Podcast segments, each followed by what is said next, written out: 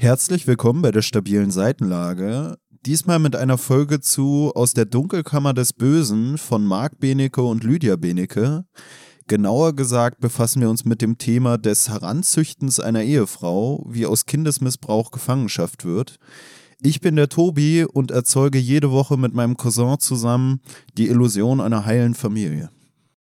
Ich bin Pelle und diese Woche habe ich gelernt, dass Verlies nicht nur die Vergangenheit von Verlassen ist, sondern auch der Präsens von Bleiben. Tschüss. Weißt du, jede Woche ist man so übelst am überlegen, Alter, was mache ich für eine scheiß Catchphrase? Meistens kommen auch unangenehme Sachen bei raus, die jetzt nicht so catchy sind, aber da hast du diesmal schon gut, Ja, schon gut mega. vorgelegt. Ja. Übrigens äh, kommt das Wort Verlies, also Verlies im Sinne von Kerker, tatsächlich von äh, verlieren. Also wahrscheinlich Freiheit verlieren dann in dem Falle. Ich habe nämlich geguckt, ob das tatsächlich irgendwie äh, ja, davon abgeleitet ist, von, von verlassen oder aber einfach nur ein Zufall. Das ist aber eigentlich auch krass, ne? dass man so ein Wort hat, welches vom Klang her eigentlich dafür steht, dass man irgendwo wieder rauskommt. Da hast du ja auch so ein bisschen drauf verwiesen, aber dass man eigentlich da drin verweilt, oder? Das ist schon ist Naja, ein es kommt- interessanter es- Gegensatz. Nee, das, es kommt halt drauf an, ne? Also verlies jetzt im Sinne von, ja, du bist von allen verlassen, du bist da für dich alleine, aber gleichzeitig ist es das Einzige, was du nicht kannst, diese Örtlichkeit verlassen. Ja. Ist für mich auch fast sowas, äh, wo man denkt, das könnte irgendwie thematisch auf dem nächsten Alligator-Album drauf sein. So Ja, ja, das habe ich, Gegensatz. das hab ich auch gedacht. So, Ich habe auch gedacht, so, du kommst heute mit einem überkrassen Reim oder irgendwas dazu. Aber äh, wie immer hast du mich bei überkrassen Reimen dann krass enttäuscht. Ja. Ja, naja, also, äh, worum wird es diese Woche gehen? Ähm, Tobi hat es ja schon ein bisschen angedeutet. Äh, wir haben hier insbesondere Fallbeispiele von dem Fall Josef Fritzl, als auch von dem Fall Wolfgang Priklopil. Und dann gibt es noch so ein paar andere, die aber eher am Rande erwähnt werden, sage ich mal. Ja, willst du direkt reinstarten oder hast du noch was, was du vorher loswerden willst? Nö, eigentlich nicht. Einen hässlichen Bart habe ich, den ich loswerden müsste, aber da hast Ja, du mir ja eingeredet, dass ich Ja. den loswerden müsste. Äh, Da würde das auch gut passen, Alter. Dass du auf jeden Fall von allen guten Geistern verlassen bist, dass du diesen Bart weiterhin beibehältst. So. Der ist auch bei dir im Verlies, Alter. Der wird auch, der ist gezwungen zu bleiben. Der will weg, der Bart, aber der, der bleibt. Ja. Ja, deswegen habe ich das gesagt mit dem äh, heile Familie. So. Weil ich mir Ja, dachte, ja. im Podcast sind wir eigentlich immer relativ versöhnlich. Aber nachher geht Tobi schön wieder ins Kellerverlies, Alter. Der räudige Ja, Köter. und vor der Aufnahme ist auch immer so, dass man sich Ey, man schön anmotzt oder so. Ja, ja. Naja, ist ja nicht immer so. Aber, Naja, nicht immer, nee. Nee, aber heute war es mal wieder not, notwendig, Alter. Ey, Man muss halt auch wirklich aufpassen jetzt eigentlich, ne? weil die Thematik ist eigentlich mega ernst so und ich habe Meinst du bei bisschen, uns jetzt oder die Thematik ja, des Buches? Unsere Thematik auch, aber von der kriegt der Zuhörer ja nicht so viel mit. Stimmt, du schneidest ja immer meine Hilfeschreie raus. genau. weißt du, es ist halt wirklich so, man macht Es- so es ist halt auch- es ist halt- Botschaften. Es und ist halt auch geil, wenn, wenn du irgendwann vermisst wirst, dann kann ich immer sagen, nee, ich habe mich ganz entspannt immer mit Tobi unterhalten, weil alle Hilfeschreie sind weg. ja, nee, kannst sogar so ein Bekenner-Audio, so, wo ich mich selbst als, weiß ich nicht, eigenverantwortlich für mein Schicksal bekenne oder so, kannst Ja, du ja ich, zusammenschneiden. ich wollte gerade sagen, ich schneide das dann so zusammen, dass es dann da so ein Audiodokument ist, dass du schon immer unzufrieden warst mit deinem Leben und de- Mit meinem dich des- hässlichen Bart. ja, mit deinem hässlichen Bart und deinem Leben und dich deswegen jetzt äh, selbst vom Dach gestürzt hast, um wieder beim Prager Fenstersturz zu landen. ja, war auch gut formuliert. Ja. Heute hast du es drauf, Alter. Ja, ja, mega. Nee, äh, worauf ich hinaus wollte, ist, dass wir jetzt so ein bisschen lax, wie es ja manchmal so unsere Art ist, in das Thema einsteigen und das Thema halt eigentlich alles andere als äh, lustig ist und man deswegen eigentlich immer so ein bisschen aufpassen muss, was man dann sagt, finde ich so. Weil wenn man da irgendeine flapsige Bemerkung macht, dann ist es halt wirklich äh, schnell irgendwie, dass das nicht so richtig nett ist. Naja, aber, also, ich weiß nicht, wer über irgendeine Äußerung, die wir bis jetzt hatten, gelacht hat, der muss auch irgendwie. Du meinst, er hat sowieso schon irgendwie ein Ja, ja, Problem mit ja. seinem Charakter sozusagen und der muss sich jetzt auch nicht mehr darüber haben fühlen. Ich weiß es manchmal für selber nicht, wie es sich so für die Zuhörer anfühlt, hier zuzuhören. Weißt du, ob die sich denken, boah, ist lustig oder ist weniger lustig, weil wir lachen ja selber eigentlich auch relativ wenig bei den Aufnahmen. Aber wir sind auch Übrigens, eigentlich ja. kritisch, was so Lachen angeht. Ja, ja, aber du? übrigens, äh, wir haben es ja schon häufiger erwähnt hier, den, den, den zweitbesten Podcast, kann man sagen, in der Podcast-Landschaft, ähm, von Serdar Somuncu und Florian Schröder. Und ich muss sagen, immer wenn der Florian Schröder lacht, nehme ich ihm nicht ab, dass er es wirklich lustig ja, ja, finde. Ja, ja, das, Das ist so, auch. das ist so unangenehm. ja. ja, ja, ja, ja. Und ich sitze da und denk so, Lack, du Hund, hör auf, das war nicht Mhm. lustig. Das war nie im Leben, fandest du das gerade witzig. Und deswegen finde ich es auch immer, ja, ein bisschen Ich finde auch seine. Imitationen immer mega unangenehm. Ich finde das immer so, und dann, und dann die Ja. betonen immer so, dass er so ein Imitationsexperte ist und ich höre das jedes Mal und denke mir so, ich hab's verstanden, du kannst Imitation, weil er macht dann immer so ein, ich kann ja nicht Ja, ist imitieren halt, und macht halt dann so den sein, Mario Barth. Ja, ist halt so sein Markenzeichen, ne? Ist halt so ein bisschen wie bei hier Matze Knob oder sowas. Ist auch okay. Aber zum Thema ähm, Lachen, weil wir jetzt sowieso schon dabei sind. Also, ey, liebe Grüße an Florian Schröder.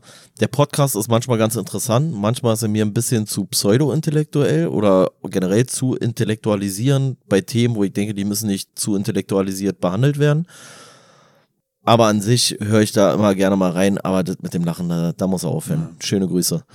Ähm, Zu uns lässt sich sagen, wir gehen zum Lachen in den Keller. Genau. Das war jetzt auch wieder sehr, sehr subtile Andeutung, worum es heute geht. Um jede Menge Kellerkinder, ey. Das ist äh, halt in Bezug darauf auch eine schwierige Formulierung, ne? Ähm, aber nochmal ganz kurz zum, zurück zum Thema Lachen oder wie es Herr das Mundschuh in seinem Podcast das Thema einleiten würde mit Florian, Lachen. Was ist das für dich? Hast du die aktuelle Staffel oder überhaupt irgendeine Staffel von diesem Last One Laughing? Ja, ja, habe ich gesehen. Ne? Ehrliche Meinung? Ja, pff.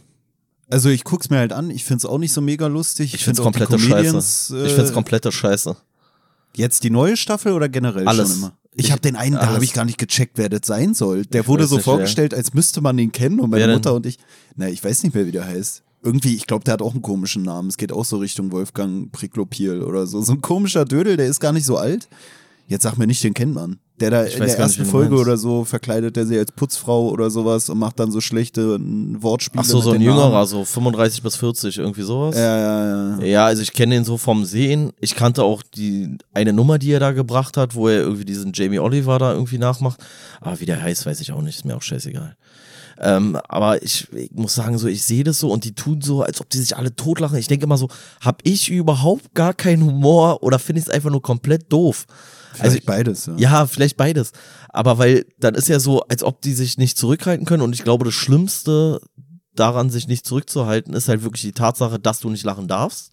Oder nicht mal lächeln oder äh, grinsen oder keine Ahnung was. Aber an sich ist es überhaupt nicht witzig. Ja. Und die sitzen dann, wenn die dann rauskommen, so, oh, jetzt darf ich endlich lachen. Und ich denk so, Alter, ich sitz, ich gucke hier seit einer Stunde zu, ich musste nicht einmal schmunzeln, Ey, Alter. Ich Was habe los das mit mit meiner Mom gesehen und wir waren dann auch so, oder ich war dann so, dass ich äh, nicht Wir schweifen verstehe, übrigens gerade übelst, übelst auf vom Thema ab, aber Nee. ist egal. aber ich habe nicht verstanden oder ich verstehe nicht, ob die Sachen jetzt wirklich witzig sind oder ob es doch nur wieder dieser Cringe-Humor immer sein soll. Weißt du, ich kann immer nicht einschätzen, finden die Leute es ernsthaft witzig oder nur witzig, weil man nicht lachen darf und es so scheiße ist, dass es witzig wird. Aber weißt du, weißt du, was das für mich für für einen Humorfaktor hat? Und dann können wir auch zeitnah jetzt das Thema dann beenden. Für mich hat das ein bisschen den Humorfaktor. Also ich stelle mir vor, wenn ich da wäre, was müsste ich machen, um die Leute da zum Lachen zu bringen? Ich müsste irgendwo hingehen und jemandem mit einem Pimmel auf den Kopf hauen. So. Weißt Äh, du, das ist ja. für mich so die, das ist Ja. für mich so die Humorkategorie.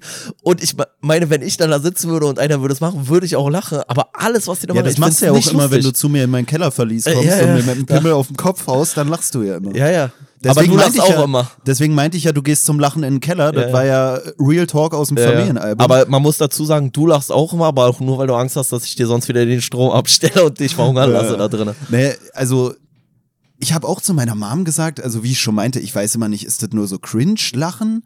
Und dann habe ich mir auch gedacht, wenn ich da hingehen würde, also ich weiß nicht, wie lange ich durchhalten würde. Irgendwie denke ich, ich würde relativ schnell lachen, obwohl ich eigentlich keiner bin, der schnell lacht.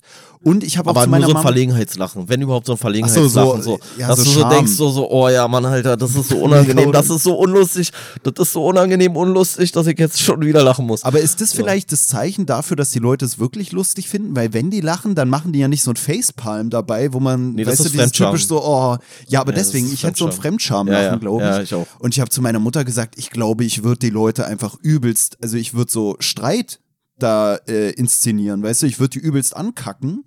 Richtig so, aggro, so dass ich mich so richtig, richtig reinschaukel dass so, in die Dass Aggression. so richtig dicke Luft ist, so, dass Ja. man danach gar nicht mehr auf Humorebene agieren kann, dass so richtig unangenehmes Schweigen ist eigentlich. Nee, zum einen würde ich dadurch nicht lachen, zum anderen würde ich denken, müsste da nicht irgendwer lachen, weil die denken, Alter, der dreht komplett durch. Also ich würde komplett durchdrehen einfach. Ja, wobei, wenn man zu sehr durchdreht, dann besteht auch die Gefahr. Ich glaube, das ist dass so. man die Zähne fletscht und nee, das nee, als Lachen nee, nee, aber das so äh, Yin-Yang-Theorie mäßig, dass durch deine viele schlechte Laune so, ja. du dann auch wieder so ein Gleichgewicht irgendwann schaffst, weil dann bist du, glaube ich, dann hast du so deine ganze Negativenergie so ein bisschen, bist du so ein bisschen losgeworden. Ah, ja, ja, Und dann staut sich das Mhm. so auf und du willst selber irgendwann wieder, glaube ich, äh, gute Vibes haben. So. Und, äh, aber ich finde es auch lächerlich, weil es geht ja gerade mal sechs Stunden oder sowas. Ne? Ich dachte so am Anfang, die sind so eine Woche da drin oder sowas. Hast du gesehen, dass die, es gibt auch so ein Brettspiel, das wird da auch so bei der Serie dann, wenn du die Folgenauswahl hast, ist da links immer so der Link, weil es ja über Amazon Prime zu dem Brettspiel, welches jetzt von Ravensburger zu der. Das wäre aber ganz cool. Könntest du eigentlich easy ein Brettspiel machen, ne? Mit so einer 360-Grad-Kamera, wo alle so im Kreis sitzen. Und wär, Also das wäre mir schon wieder zu viel, so wenn du dann immer erstmal danach fünf Stunden. Ja, aber alles andere kannst du ja immer nicht nachweisen. Dann siehst du so, er hat gelacht oder nee, ich habe nicht gelacht. So. Ne, ich hatte Lust, dieses Spiel zu besorgen. Kannst du auch machen, wenn man laut lacht oder so. Aber ähm, hab dann geguckt, so auf der Verpackung, was da hinten drauf steht, was da so für Beispiele bei sind. Und du hast dann halt so komische Aufgaben, die dir gestellt ja, werden. ja, das wird bestimmt mega Und, und dann auch so einfach. einfach. so von wegen, li lies hier die sechs Witze vor und dann liest du da so eine sechs Witze vor. Also das Spiel hat, glaube ich, einen geringen Wiederspielwert, weil du halt sehr schnell dann alle Witze durch hast. Und zum anderen ist es für mich so, dass ich mir dachte, eigentlich brauchst du doch dieses Spiel gar nicht. Also was für humorlose Dödel spielen mit diesem Spiel, wer Ja. zuletzt, äh, wer zuerst lacht, hat verloren. Weil das könnte man auch einfach so beim, Ja, beim ja, Spiel klar, haben. kannst du auch. Ja, oder, oder auch so einfach so ein bisschen äh, Freestyle-mäßig, dass du sozusagen anderen Leuten eine Aufgabe geben kannst oder selber eine Aufgabe machen musst, so weißt du? Naja, aber ja wie gesagt, dann habe ich mir gedacht, warum überlege ich mir dieses Spiel zu holen? Wenn ich das spielen will, dann sagen wir einfach, wir spielen jetzt, wer zuletzt lacht, hat äh, gewonnen so. Und, und ich ja, meine, dann, und dann ist hau ich die wieder mit dem lustiger. Pimmel ins Gesicht und beide lachen. Und dann ist das Spiel schon wieder vorbei uns. ich finde, ich finde mit, mit so einem, also das ist für mich so unkreativ und lame. Also fast so wie bei der Sendung dann auch manchmal, dass du dir denkst, wurde das denen alle bereitgestellt. Aber ist auch eigentlich ein gutes Trinkspiel, ne? Wir haben ja schon mal festgestellt, beim Trinkspiel geht es ja vorrangig darum, besoffen zu werden.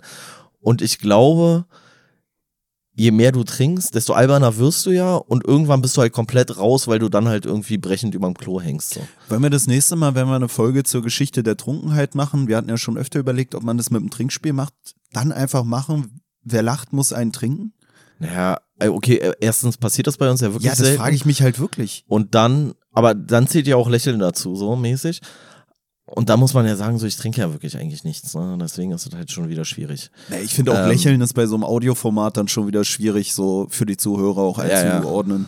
Dann denken die auch, wir sind so wie der Florian Schröder. Ach, der hat nur so getan, als würde er lächeln. Das hat sich voll unauthentisch angehört. Ja. Nee, aber wie du es auch schon meintest, genau das gleiche auch bei Florian Schröder und seiner Lache, habe ich Ja, mir ja. auch schon gedacht. Und dann eine Sache noch, und damit können wir das Thema äh, beenden, denke ich. Ähm, Im Zuge dessen ist mir irgendwie meine Timeline so ein Interview reingespielt worden, oder so ein Podcast war das sogar, ähm, mit äh, Michael Bulli Herbig, der ja da so der, der Host von dieser, von dieser äh, LOL-Geschichte, also La äh, nee, Last One Laughing ähm, Sendung ist.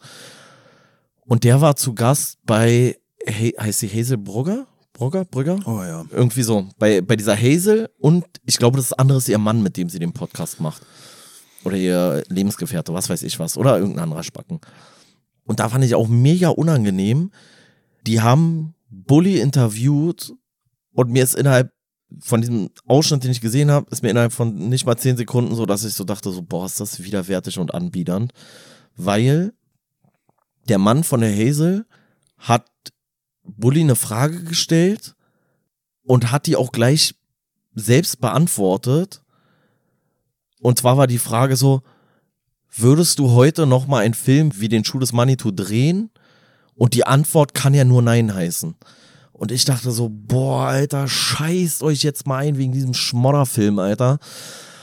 Und Bully hat's auch, finde ich, nicht so richtig geil gerettet, weil er zwar gesagt, so er würde den Film heute wieder machen, aber dann natürlich mit anderen Gags. Und man muss aber sagen, wenn du diese ganzen auf Klischees von Ausländern und keine Ahnung was und Homosexualität beruhenden Gags rausnimmst, dann bleibt von diesem Scheißfilm halt relativ wenig übrig erstmal. Also dann kannst du halt noch einen Film machen zu Lasten von irgendwelchen Ureinwohnern, der ist dann aber genauso fragwürdig nach heutigen äh, Maßstäben, die dann wahrscheinlich von diesem äh, von der Hazel und ihrem Mann da irgendwie äh, festgelegt werden würden, äh, genauso verwerflich wäre.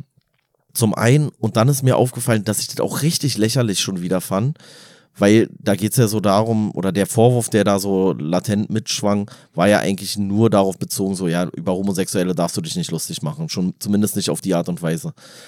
Und weil ich kurz vorher oder kurz danach dann diese Last One Laughing Geschichte äh, gesehen habe, und da war so diese Martina Hill, und die hat so eine Figur, die sie darstellt, Mandy irgendwas. Mandy aus dem Osten, so mäßig, weißt du, also mit so übelsten Assi-Klamotten, dann halt mit diesem sächsischen Akzent und die auch so, so einen leicht blöden Eindruck macht, so.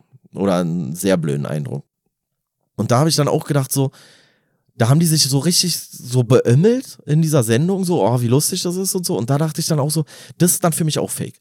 Also wenn du nicht diese Klischees von Homosexuellen aufgearbeitet haben willst in einem Film, aber dann eine Sendung darüber machst, wo du dich lustig machst über äh, bildungsferne Schichten aus dem Osten, die Menja heißen und mit dem entsprechenden Dialekt dann noch irgendwie versehen werden, dann ist es für mich auch fake und dann ist es halt nur eine andere Minderheit, über die du dich lustig machst.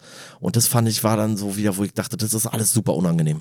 Naja, ähm, also diese Filme waren ja schon auch so ein Produkt der damaligen Zeit. Sowas ähnliches hatten wir ja schon mal auch bei äh, Christoph Strasser, als wir über dieses Warum Frankenfisch 2 gesprochen haben. Ja, Übrigens, ja. die Frage ist immer noch nicht beantwortet.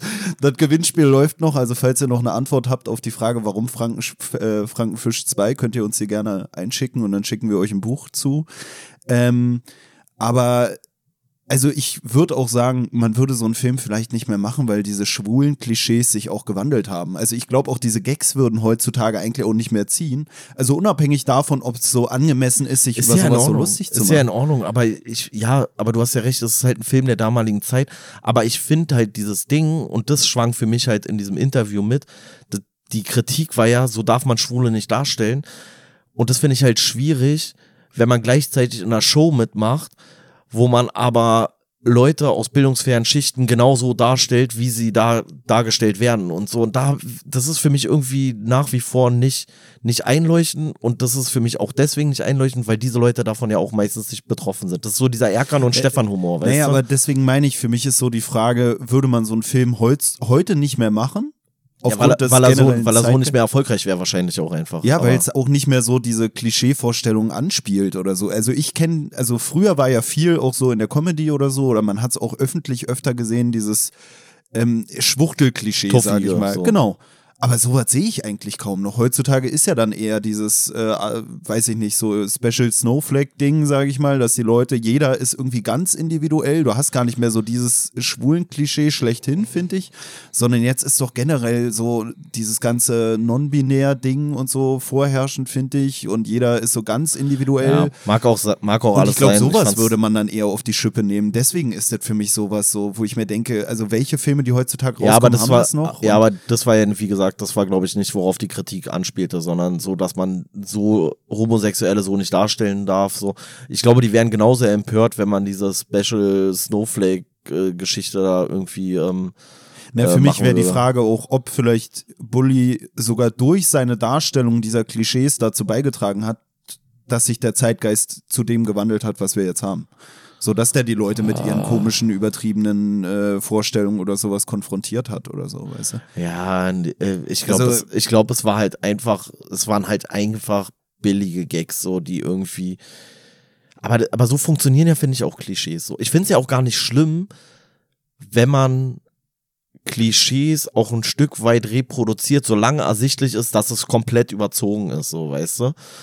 Dann finde ich das ja gar nicht so schlimm. Ich finde es ja nur für mich persönlich schlimm, wenn man so tut, als dürfte es sowas nicht geben und dann aber bei anderen Gruppen wieder diese Klischees genauso darstellt, wie sie Bulle quasi in seinem Film darstellt, so, weißt du? Also kann sich, ich weiß nicht, wie sich das genau nennt, aber kann ja jeder mal googeln, so äh, Martina Hill als Mandy oder sowas.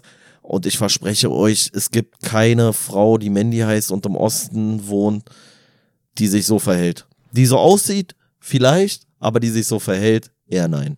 Naja, ist ja auch egal. Naja, aber für mich ist das auch so ein Klischee, sage ich mal, was eher noch existiert oder so. Also das ist ja auch das, was ich meine. Ich glaube, für Bully wäre es ja, auch aber es genauso über, ist genauso überzogen wie dieses Tuntige, was Bully in seinen äh, Dingsfilmen Naja, hatte. aber das ist, ich meine ja nur so dieses so, auch deswegen würde man es heute nicht mehr machen. So, ich weiß nicht, wie Bully das mit seiner Antwort meinte, aber ich hatte auch irgendeinen Ausschnitt gesehen, wo man so auch gesehen hat, dass er halt, also für mich hat er da auch zu erkennen gegeben, dass er es nicht machen würde wegen dieses Zeitgeistes, weil es äh, irgendwie nicht mehr akzeptiert wäre oder so. Nicht, weil er es, äh, also es wirkte auf mich da nicht so, als könnte er es äh, künstlerisch oder wie man es nennen soll, nicht mehr vertreten, sondern als wäre es auch so ein bisschen sich ducken vor dem, was äh, erfordert wird, so von der, von der Gesellschaft, oder? Naja, ist ja auch egal. Also Hazel. Brugger und ihr Freund, die haben das wahrscheinlich deswegen gefragt, weil sie so meinten, du wirst doch jetzt auch woke sein, so nach dem Motto, weil die sind ja woke. Ja, aber eigentlich ne, macht hat- er es er, nicht. Er, hat- er hat zumindest gesagt so, er würde es nicht mehr machen, er braucht dafür keine, keine Vogue-Bubble oder irgendwas, die ihm das erklärt, so, sondern er würde bestimmte Sachen einfach heute nicht mehr machen. Was ja auch normal ist. Man, der Film ist ja auch inzwischen, weiß ich nicht, fast 20 Jahre alt oder sowas oder noch älter sogar. Irgendwie sowas. Und ich meine, da war er halt auch noch mal ein bisschen jünger so und ich finde es auch manchmal ein bisschen albern, Leuten irgendwelche Filme von vor 20, 25, 30 Jahren vorzuhalten. Genauso wie bei irgendwelchen äh, Rappern oder so, die du immer noch konfrontierst mit ähm, irgendwelchen Musikstücken, die sie geschrieben haben mit 21 und da wirft man ihnen vor, dass das unreife Musik ist. Ja, Mann, bitte, what the fuck, Alter. Mit 21 waren wir alle ein bisschen unreif. Mal mehr, mal weniger. Naja, gleichzeitig kann man auch sagen, dass manche Gruppen, sage ich mal, äh, die heutzutage da im Diskurs sind, vielleicht auch als unsympathisch von der Großzahl von oder von der Vielzahl von Menschen hier wahrgenommen werden, gerade weil man auch keine Witze mehr über die machen darf oder nicht mehr über die lachen darf, weißt du, so über bestimmte Gruppen kannst du halt noch Witze machen oder darfst du auch noch lachen, das ist ja auch sowas, was der Zelda so Mundschuder selber auch immer vertritt, sage ich mal, dieses über jeden sollte man irgendwie Witze machen dürfen und lachen dürfen, dass das auch so ein bisschen ein Merkmal von Inklusion ist, sage ich mal. Und weiß ich nicht, ich glaube, hatten wir ja auch schon öfter drüber geredet, dass, weiß ich nicht, ob es einen nicht dann auch schon wieder unsympathisch macht, wenn man das Gefühl hat, man darf nicht einen Witz darüber machen oder über die lachen oder oder oder. Weißt du, was ich meine? Also es ist für mich so, dass Nee, ich, mir finde, denke, oh, ich das finde, macht es, die. ist, es ist, ich finde, es ist halt einfach ein Unterschied, ob du sowas mit einer bösartigen Intention machst oder ob du dich einfach manchmal über Sachen lustig machst, die in irgendeiner ähm, äh, Minderheit irgendwie so vorkommen oder sowas. So. Und ich finde, wenn man es so ein bisschen, wenn man es entweder sehr äh, intelligent macht, so, also auch gute Jokes bringt, dann finde ich, ist es okay. Oder wenn du es halt so krass überzeichnest, so, dass es auch ersichtlich ist, dass es Quatsch ist, so, dann finde ich es auch okay. Wenn du das halt so irgendwo so mit reinspielst, so auf gehässiger Ebene oder sowas, dass es eigentlich gar nicht so vordergründig ein Joke ist, dann kann man das noch irgendwie schwierig finden, aber ja.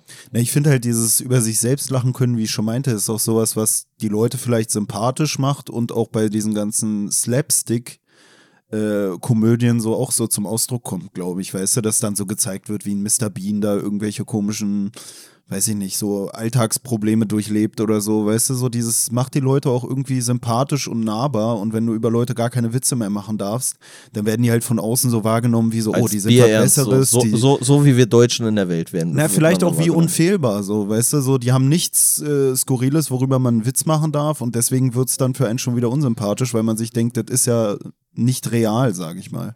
Ja. Und irgendwie hat ja jede komische Minderheit auch irgendwelche Sachen, die dann mal mit Humor irgendwie angesprochen werden können. Ne? Wie dem auch sei. Ja, also, wie gesagt, ähm, kurz zusammengefasst, ich finde Last One Laughing absolute Kacke. Also, ich mach's genauso wie du, ich guck so ein bisschen, aber ich find's irgendwie nicht lustig und es unterhält mich auch eigentlich nicht mal, sondern ich nehme das nur so als Hintergrundrauschen meistens. So. Egal. So, äh, wenn wir jetzt schon zum Lachen in den Keller gegangen sind, wollen wir dann im Keller bleiben oder was? Ja, können wir machen. Lustiger wird's nicht mehr auf jeden Fall. So, ähm, ja, wir beschäftigen uns jetzt hier erstmal mit dem Fall Josef Fritzl. Und dazu würde ich erstmal eine, kurzen, eine kurze Übersicht geben über das, was hier im Buch über ihn äh, äh, geschrieben wird in Bezug auf seine Vergangenheit, also ähm, insbesondere seine Kindheit und Jugend. Und da will ich mal hier gleich zu Beginn erstmal was vorlesen. Und zwar Josef Fritzl wurde 1935 in Amstetten, Österreich geboren. Das Unglück seiner Familie begann nicht mit seinen Taten, noch nicht einmal mit seiner Geburt, sondern schon mit der Zeugung seiner Mutter Maria. Fritzels Großvater war Anfang des 19. Jahrhunderts mit einer unfruchtbaren Frau verheiratet, wollte aber unbedingt Kinder haben. So zeugte er drei uneheliche Kinder, die er seiner Ehefrau als Adoptivkinder vorsetzte. Genau das tat sein Enkel Josef Fritzl Jahrzehnte später auch, indem er drei der mit seiner Tochter gezeugten Kinder mit seiner Ehefrau zusammen aufzog. Ähm, ja, und dann wird hier halt beschrieben, noch zu seiner Kindheit, dass, äh, wie ich es hier schon gesagt habe, also schon seine, seine Mutter eine sehr schwierige Kindheit hatte und auch ein schwieriges Verhältnis zu Männern, weil selber bei ihr auch äh, Missbrauchsfälle vorlagen. Und sie ist dann mit einem Mann irgendwann später zusammengekommen. Der hat sie aber verlassen, weil er davon ausging, dass sie unfruchtbar war. Um ihrem Verflossenen zu beweisen, dass sie doch fruchtbar ist, hat sie sich quasi vom Erstbesten irgendwie schwängern lassen. Und dabei kam dann halt Josef Fritzl zur Welt. Oder dadurch. Und die Mutter hatte damit aber eigentlich auch so alles erreicht, was sie dann erreichen wollte und war halt alles andere als eine liebende Mutter. Und Josef Fritzl bezeichnet sich auch selbst als Alibi-Kind. Also das ist nur, er war quasi nur der Beweis dafür, dass seine Mutter fruchtbar war. Und dann steht hier noch, die Mutter trennte sich von Fritzels Vater, als Josef vier Jahre alt war. Der Vater starb als Soldat im Zweiten Weltkrieg. Maria versorgte ihren Sohn zwar notdürftig mit Nahrung und Kleidung, doch zeigte sie niemals Liebe, Zärtlichkeit, elterliche Fürsorge oder irgendeine andere Art vom positiven Gefühl ihm gegenüber. Und äh, während seiner späteren Haft gab Fritzl auch über seine Mutter an, sie prügelte und trat mich, bis ich am Boden lag und blutete. Ich hatte Angst vor ihr, schreckliche Angst vor ihrer Unberechenbarkeit, vor ihren Schlägen. Ja, und die Folge aus diesen Misshandlungen in seiner Kindheit, so wird's hier beschrieben, sind halt, dass er sich immer weiter zurückgezogen hat und quasi dann so, äh, weil er auch weitestgehend isoliert war, also er durfte keine Freunde mit nach Hause bringen, er war auch sehr allein dann immer, hat sich aber auch nie jetzt so richtig groß beschwert oder so, vielleicht auch einfach nur aus Scham. Und hat sich immer mehr in so eine Fantasiewelt, so wird es hier beschrieben, geflüchtet. Und darüber steht hier, wie er das, wie er das so wahrnahm.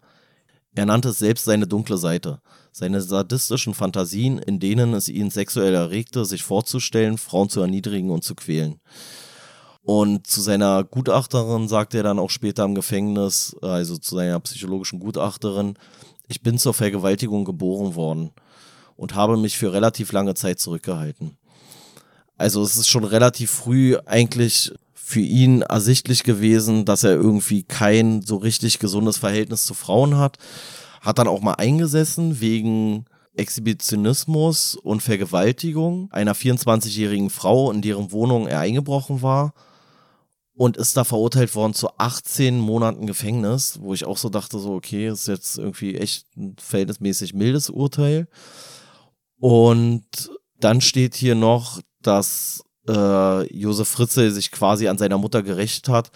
Und zwar, indem er, als sie alt wurde, sie zu sich ins Haus geholt hat und sie dann in einem fensterlosen Raum ja eigentlich nur so vor sich hin äh, vegetieren hat lassen. Ja, und dass diese ganzen Erfahrungen aus seiner frühen Kindheit und Jugendzeit halt bei ihm so ein gestörtes Verhältnis sowohl zu Frauen ausgelöst haben, aber auch vor, äh, zu so einer Verlustangst geführt haben und ähm, ja, zu diesen sadistischen Neigungen halt, die er dann später verfolgt hat. Und im Folgenden gehen wir dann ein bisschen darauf ein, über den ganzen Sachverhalt, den er dann mit seiner eigenen Tochter da durchlebt hat. Ja, und äh, die Autoren, sage ich mal, also ähm, Marc Benecke und Lydia Benecke, wo ich hier wieder den Eindruck habe, wie bei so vielen Kapiteln von diesem Buch, dass äh, Lydia Benecke da eher äh, für verantwortlich ist für dieses Kapitel. Ähm, die führt ja auch, äh, ich sag mal, eine neurologische Erklärung dafür an, warum Fritze sich äh, durch diese kind, äh, kindlichen Eindrücke oder durch diese Behandlung, die er in der Kindheit erfahren hat, dann äh, zu diesem Menschen auch entwickelt hat. Und zwar äh, verweist sie hier darauf, dass für die meisten Menschen es eigentlich selbstverständlich ist, sich in andere Menschen einfühlen zu können und äh, Zuneigung anderer wahrnehmen und äh, zurückgeben zu können. Und das aber durch diese, ja, ich sag mal, Missbrauchserfahrungen oder Misshandlungserfahrungen, die Fritze erfahren hat in seinem Kindesalter, äh, bestimmte Hirnbereiche, die eigentlich für eben diese Aufgaben des zwischenmenschlichen Erlebens, sage ich mal, zuständig sind, äh, regelrecht verkümmert sind, also sich nicht richtig ausbilden konnten, was ja auch damit in Verbindung steht, dass man ja im Kindesalter, da ist ja das Gehirn noch in der Reifung befindlich, sage ich mal, viele Hirn Bereiche reifen noch aus und dementsprechend durch diese nicht verarbeitbaren äh, Belastungen, die man in dem Kindesalter dann erfahren hat, führt es dann dazu, dass diese Gehirnbereiche sich nicht richtig ausbilden können, beziehungsweise gibt es auch so Hypothesen, die besagen, dass diese Hirnbereiche schneller reifen, in dem Sinne, dass sie nicht verkümmern, also degenerieren und sich zurückbilden, sondern einfach gar nicht mehr sich weiterentwickeln, sondern früher schon sozusagen ihr Endstadium erreichen, in dem dann keine weitere Entwicklung mehr vonstatten gehen kann, was aber ja dann halt im Stadium sozusagen ein Ende findet, in dem ja sich eben noch nicht viel entwickeln konnte. Und äh, dazu verweist hier die Lydia Benecke auch noch auf die Folgen davon. Und zwar sagt sie hier, in Fritzels Kopfwelt gibt es kein Mitgefühl und keine Einfühlung in andere Menschen. Denn diese Gefühle hat er nie entwickeln können. Er kennt nur seine Bedürfnisse und deren sofortige Erfüllung. Trotzdem wusste er, dass sein Verhalten nach den Regeln der Gesellschaft falsch war und dass er selbst so nicht hätte behandelt werden wollen. Dennoch hat er sich frei entschieden, so zu handeln. Und dann sagt sie auch, seine Rechtfertigungen wirken auf Menschen, die eine normale Erlebniswelt haben, kalt und grausam. Das ist Menschen wie Josef Fritze aber nicht bewusst. Denn wer Gefühle wie Entsetzen oder Mitleid einfach nicht aus dem eigenen Erleben kennt, der kann auch nicht einschätzen, wo er diese bei anderen auslöst.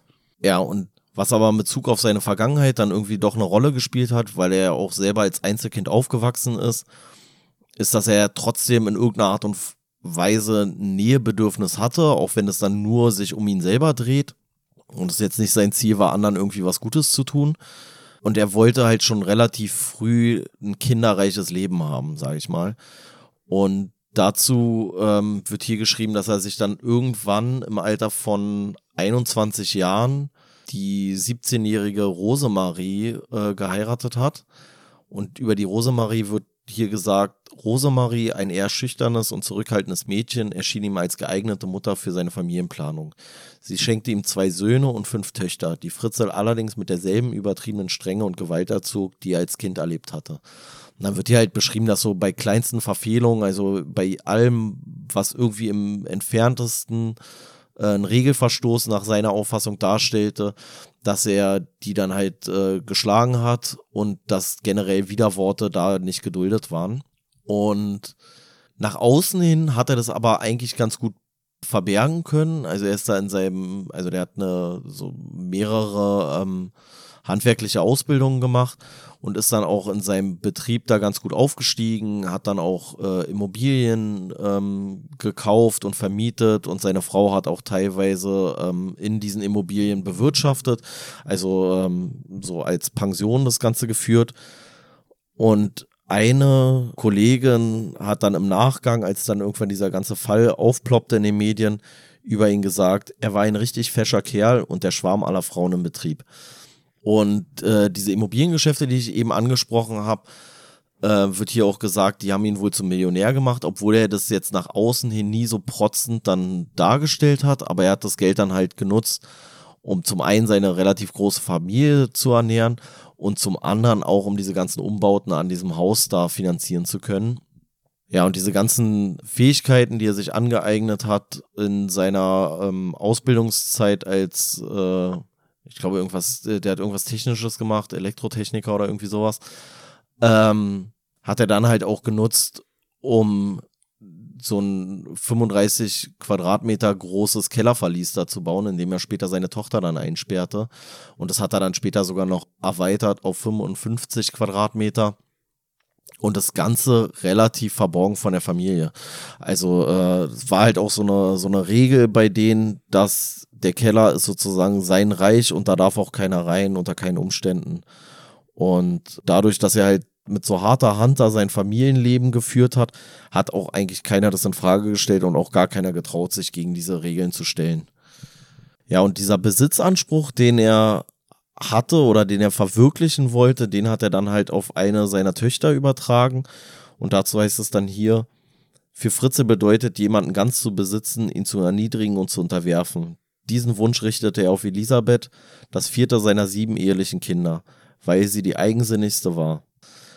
Und da wird halt, oder da sagt er halt auch so, dass es für ihn reizvoller ist, in einem späteren Interview sagt er das, ähm, jemanden quasi zu brechen, der einen starken Willen hat und er hat sich in dieser Elisabeth auch selber ein Stück weit wiedererkannt, weil die anderen haben sowieso ihm gehorcht. Aber der äh, Sieg, so formuliert er es hier, ist größer, je stärker das Opfer ist. Ist doch, glaube ich, auch die, ist es nicht die Definition von Macht, irgendwie äh, die Fähigkeit zu haben, Leute dazu zu bringen, was gegen ihren Willen zu tun oder so? Ist das nicht so ja. dieses, dieses, und deswegen passt das, finde ich, auch so, weil es ja hier darum geht, dass er auch so ein Bedürfnis nach Macht äh, damit befriedigt hat, so, so ein sadistisches Bedürfnis oder so. Und ähm, dass das dann ja auch am ehesten bei jemandem dann befriedigt wird, also im Umgang mit jemandem, der besonders widersinnig eigentlich ist, dass er den dann unterwirft. Ne? Das ist ja genauso dieses Spiel, was dann damit zum Ausdruck kommt. So seine Frau, die irgendwie scheinbar alles mitgemacht hat und auch äh, blind war für viele Sachen, so wie es hier erscheint, so das war halt für ihn auch keine große Herausforderung, würde ich mal sagen. Und dementsprechend wenig befriedigend für dieses Gefühl, jemanden zu unterwerfen. Ja, ist ja eigentlich auch überall so, ne? Also so der, der Sieg, egal worauf man das jetzt dann beziehen mag, der ist ja immer wertiger in dem Moment, wo der schwer zu erlangen ist, so, weißt du? Also irgendwas zu erreichen, was jeder erreichen kann, hat ja kein, keine, steht ja wahrscheinlich keine große Befriedigung da. Na, ist ja auch bei so Leuten, die, ich sag mal, so sexuelle Fantasien haben, die sich so auf Vergewaltigungen beziehen. Das können ja Leute sein, die eigentlich regulär auch die Möglichkeit hätten, Sexualpartner zu kriegen, aber die fixt halt genau das an, ne? was dann ja auch schon wieder problematisch ja, ja. macht. Und das gibt's ja auch andersrum so, kenne ich mich jetzt zwar nicht mega mit aus, aber das habe ich auch schon öfter von Frauen auch gehört, die mir gesagt haben, dass das für sie so eine, ich sag mal, erregende Vorstellung ist, auch vergewaltigt zu werden, auch wenn es jetzt ein hartes Thema ist, wo ich mich dann auch immer gefragt habe oder auch zu denen gesagt habe. Das Problem ist ja aber einfach mit dieser Zustimmung, die man, weiß ja, eigentlich muss ja vorher zustimmen, du darfst mich vergewaltigen und für mich ist dann wieder die Frage, inwiefern entspricht es dann ihrer Vorstellung auch, wenn es vorher abgesprochen ist, weil die Leute, mit denen sie es nicht abgesprochen haben würde, die würden wahrscheinlich eher wenig dem Schema entsprechen, welches für sie dann schon wieder ähm, in ihren Fantasien irgendwie vorzufinden ist. Weißt du, also dann ja. ist es wahrscheinlich nicht so der Typ ja. Mann, sage ich mal, auch rein ja, das Ist halt, das ist halt dann eher so ein, ist halt eher so ein Rollenspielcharakter, was das Ganze dann hat, ne? Aber äh, da ähm, muss ich auch sagen, weil du vorhin das mit dem Podcast da von äh, Schröder und Sumunchu angesprochen hattest, da hatte der Serdar Sumunchu letztens auch irgendwie ich hatte da das Gefühl, der wollte da so ein bisschen so diese Sadomaso-Szene so, also für mich wirkt es fast, als würde er die verunglimpfen wollen oder so kritisieren wollen. Nee, der Und, Schröder eher, oder? Nee, der Schröder, der äh, äußert sich manchmal so, als wäre er in der Szene aktiv, so habe ich das Gefühl. Ja, ja, nee, zumindest er hat da irgendwie Kontakte rein. Genau, und äh, der Serdar Mundschuh hat da so eine Geschichte, sage ich mal, von einer Freundin erzählt, die sich irgendwie mit einem Typen getroffen hatte und wo es auch so um so eine Sadomaso-Geschichten ging und darum, dass äh, der Typ die Frau dann da irgendwie gefesselt hat und was weiß ich und hat dann irgendwann Sachen gemacht, die der Frau nicht mehr gepasst haben, hat auch nicht auf so ein Safe Word, welches die vorher abgesprochen hatten, gehört, welches eigentlich dazu ist, dass die Frau dann mit diesem Wort, welches sie ausspricht, im Zuge dieses Aktes ähm, dazu eigentlich veranlassen sollte, den Typen, dass er dann aufhört. Also man hat vorher irgendein Wort abgesprochen, Sonnenblume, und wenn sie Sonnenblume sagt, ist eigentlich Feierabend. Und irgendwie hat der Zelda so Mundschuh dann geschildert, dass der Typ da nicht aufgehört hatte. Und dann also keine Ahnung, ich meine, wenn man das hier liest, das sind ja auch reale Geschichten, weißt du, aber da hatte ich bei dem Zelda so Mundschuh, hatte ich fast das Gefühl, er wollte so diese Szene generell so ein bisschen so als ja. mega gefährlich und ja, so ja. darstellen, weil das Wobei war für mich ich glaube, so, der hat dann gesagt, dass die dann da das Safe Word und der hat nicht aufgehört und dann hat sie sich tagelang in seinem Keller versteckt also, oder in so einer ich, Garage oder so. aber ich, äh, also erstens, ich, mir ging es wie dir so, ich will nicht sagen, dass die Geschichte nicht gestimmt hat, aber irgendwie wirkte das alles ein bisschen merkwürdig, sagen wir es mal so. Und ich muss sagen, also klar, diese, diese SM-Schiene könnte man jetzt oberflächlich so betrachten, dass man sagt, nee, es birgt ja die Gefahr, dass jemand diese Position ausnutzt, um Macht in einem ungesunden Maß über jemanden auszunutzen. Aber ich glaube, dass gerade das eigentlich gar nicht so das Thema in der SM-Szene ist, sondern ich glaube, das ist viel krasser ein Thema woanders und da trifft ja zu, was du sagst, so. Oder was du jetzt vorhin meintest. Oder was hier auch ein Stück weit der Fritzel sa selber sagt, so, dass er sagt so, naja, wenn sich jemand in deine Obhut, so bezeichne ich es jetzt mal, gibt und du hast dann Macht über den, dann ist es ja nicht in Anführungszeichen schwer verdient oder sowas. Und ich glaube, es ist jetzt gibt wahrscheinlich in der BDSM-Szene, also in dieser ganzen Bondage-Sadomaso-Szene, wahrscheinlich nicht mehr Vergewaltiger oder Sexualstraftäter als in der, keine Ahnung, wie man würde, so Vanilla-Scene oder sowas, also so Vanilla so, die so normalen Sex haben, sage ich mal, von der Gesellschaft so als normal bezeichneten Sex. Ähm, und ich könnte mir sogar vorstellen, dass es da sogar tendenziell weniger ist weil das ja mit so vielen Sachen da einhergeht, mit vielen Absprachen, mit viel Vertrauen und so weiter und so fort. So dass ich glaube, das ist ja auch so ein bisschen, das ist ja auch so eine Subkultur irgendwie. Und ich glaube, das ist halt genau wie in jeder anderen Subkultur. Da gibt es halt ganz klare Regeln und die identifizieren sich viel stärker dann mit dieser Szene. Und nicht jeder, der gerne eine Frau schlägt, ist deswegen im BDSM zu Hause. Und nicht jeder, der im BDSM zu Hause ist, schlägt deswegen seine Frau so. Also ich halte es sowieso für eine. Ich fand die These auch ein bisschen merkwürdig, die der Sumunchu da aufgestellt hat. Und da bin ich eher auf Seiten von dem Schröder, Hört euch gerne die Folge an. Ja, ich glaube, er wollte damit auch so ein bisschen auf so die, ich sag mal, die Grenzverschiebung aufmerksam machen, die mittlerweile so vielleicht so ein bisschen vonstatten gegangen ist. Also über das, was jetzt mittlerweile akzeptiert ist, auch in der Öffentlichkeit an ähm, ja, sexuellen Lebensformen oder wie man es nennt. Da gibt es ja auch definitiv eine Verschiebung. Ja, ja, und für ihn war es ja auch so von wegen, die Grenze ist mittlerweile so weit verschoben, dass Leute, die wirklich problematische Fantasien haben oder so, dann weniger weit gehen müssen, um diese Grenze zu überschreiten. Und glaube ich auch so ein bisschen so, dass, ja, ich weiß nicht, dass vielleicht so Leute, die so eine komischen Tendenzen haben, dann auch eher das kriegen, was sie kriegen wollen, weil sich vielleicht dann auch eine Person, die sich erstmal darauf eingelassen hat, auf ein anderes Gespiel, dann doch nicht mehr traut oder so ihre Grenzen auch zu signalisieren und er dadurch dann eigentlich schon wieder eine Rechtfertigung dafür hat, vielleicht auch Sachen mit der Frau zu tun, die man eigentlich nicht tun sollte oder die eigentlich nicht vorher abgesprochen waren. Aber wie gesagt, ich fand es auch äh, generell, wie ich schon meinte, so ein bisschen auch komisch, so diese Sache. Also ich hatte eher das Gefühl, es, also auf mich wirkt es eher so, als hätte ja, Zelda so Mundschuh generell ein Problem damit und wollte ich, das dann in so eine Anekdote verpacken. Äh, ja, mir war das auch ein bisschen zu viel. Äh, ja, auf, ey, ich bin so eigentlich so voll der Softie-mäßig irgendwie so. So kam es mir dann auch irgendwie rüber und dass er sich da irgendwie komisch positioniert hat. Ähm, ich glaube tatsächlich, dass es da, ja, ey, Vielleicht gibt es auch eine Korrelation so zwischen, äh, weiß ich nicht, Leuten, die sich in diese Szene begeben.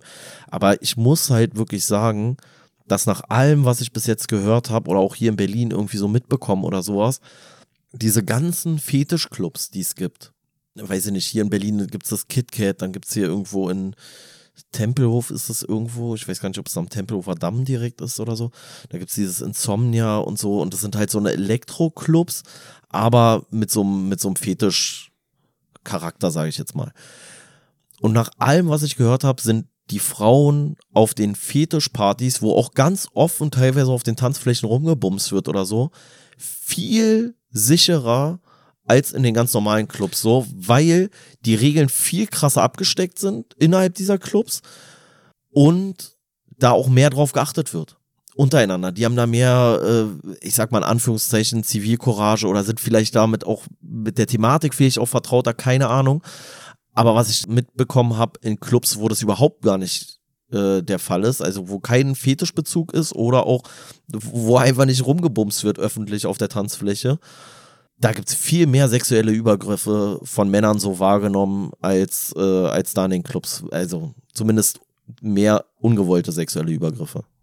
Ja, also für mich wirkte es auch früher so, ich bin ja generell nie großer Clubgänger gewesen, aber auch eigentlich oberflächlicher in diesen Clubs, wo man mehr Kleidung getragen hat und was weiß ich, weiß ja, ja, ja, voll. Also ich war ja auch schon mal in diesem KitKat und Gut, mittlerweile ist diese komische Techno-Szene aber auch sehr dann, finde ich, so durch Instagram und so auf so, wer hat das coolste Outfit und was weiß ich. Ja, ja, ja. Also freizügig, ja. aber trotzdem dieses äh, Rumposen, sage ich mal. Aber das ist ja auch wieder hier sowas, was hier ja auch angesprochen wird, dass so die Frau, die eigentlich, ich sag mal, von Anfang an schon gefügig war, hier auch für den Fritzel, dass er bei der gar nicht so seine sadistischen Fantasien, sage ich mal, ausleben konnte, wie bei seiner Tochter, die die widerspenstigste war. Ne? Und das passt ja auch wieder zu diesem, ähm, inwiefern ist es jetzt für so jemanden, der wirklich so eine krankhaften Fantasien hat, sage ich mal, so die auch damit einhergehen? Ausflug überhaupt gar nicht befriedigend. Das naja, weil die Fantasien ja auch sich darum handeln, dass man was macht, was das Gegenüber nicht will. Und dann ist halt wieder dieses SM-Ding so, ja, wenn, wenn sich dein Gegenüber von dir schlagen lassen will, dann befriedigt das ja wieder nicht dein ja, Bedürfnis genau. danach, was zu machen, was dein dann Gegenüber hast du nicht zwar, will. So. Dann hast du zwar Macht, aber die Macht ist ja nur gespielt, gewissermaßen so, ne?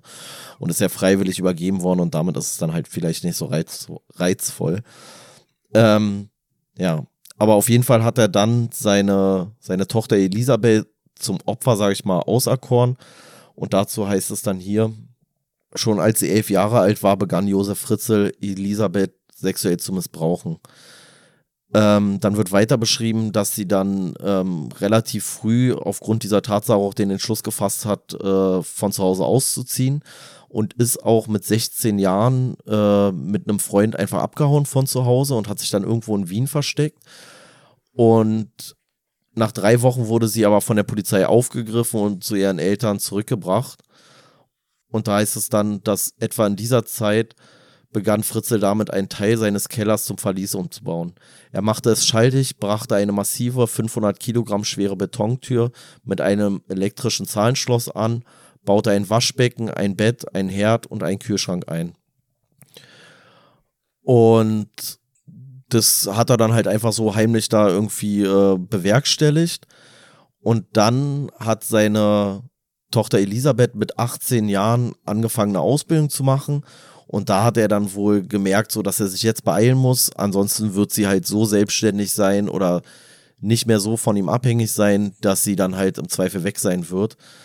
Und hat sie dann unter einem Vorwand in den Keller gelockt, hat sie mit Ether betäubt und in dieses Verlies quasi dann gebracht und eingesperrt.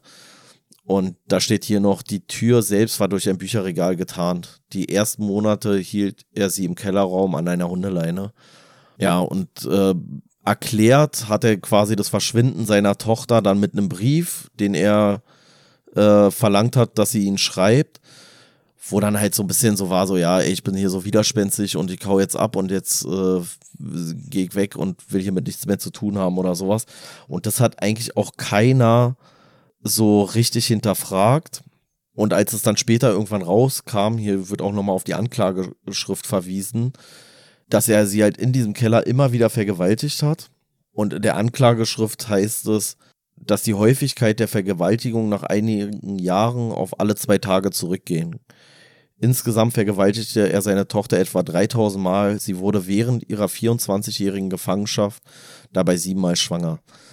Und da habe ich auch schon so gedacht, Alter, ey, generell schon bei dem ganzen Verfahren, also diese etwa 3000 Mal, das ist ja dann so hochgerechnet.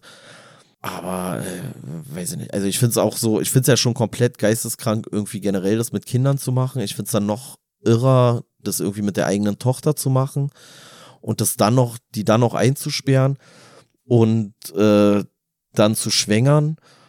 Und dann wird halt auch gesagt, dass so von den Kindern, die da in diesem Keller geboren wurden, dass er davon halt auch einige immer wieder mit fingierten Briefen ins Haus geholt hatte, weil in diesen Briefen dann halt stand, die von seiner Tochter auch tatsächlich waren, aber unter Zwang geschrieben wurden.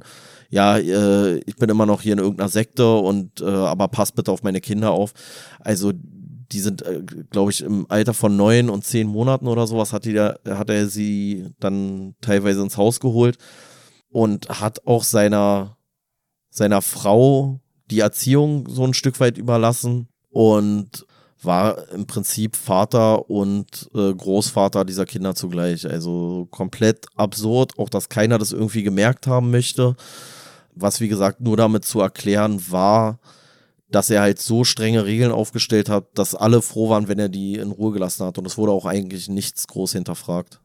Ja, ist für mich auch sowas, was hier ja gar nicht so ausgeführt wird, wo man denkt, okay, wie macht man das mit den Einkäufen und so, ne? Also, dass es ein paar Tage oder ein paar Wochen oder so klar gehen würde, könnte man sich ja vorstellen.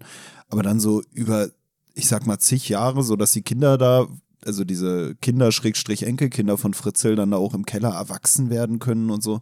Das waren für mich auch so komplett krasse Sachen. Das ist auch so skurril. Er schildert, oder Lydia Benecke oder die Autoren schildern hier auch, dass er wohl dann auch bei seinem einen Sohn, dann bei dem Felix, entschieden hat, dass der im Keller verbleiben müsse, weil seine Frau oben ja mit den Kindern schon überfordert sei. Wo man sich auch so Ja, denkt, ja. das ist halt auch so krass, dass man sich so denkt, die wohnen alle im gleichen Haus, oben ist die Frau überfordert, deswegen zieht die Tochter, die da irgendwie vergewaltigt im Keller gehalten wird, da unten noch ein paar Kinder auf, weil die Frau oben überfordert ist.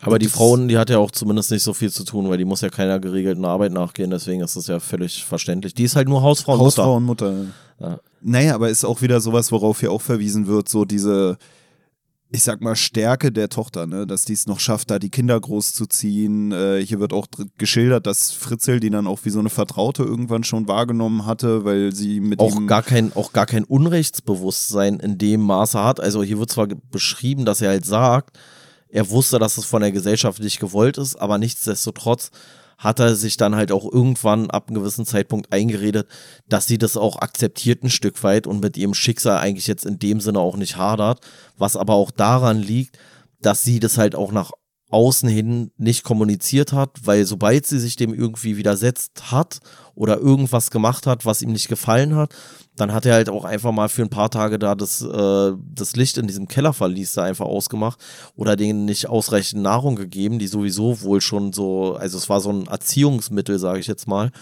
um die gefügig zu halten und hat denen halt auch irgendwelche Schauergeschichten erzählt, dass die Kellertür unter Strom gesetzt ist und wenn man die anfasst, dann kriegt man tödlichen Stromschlag.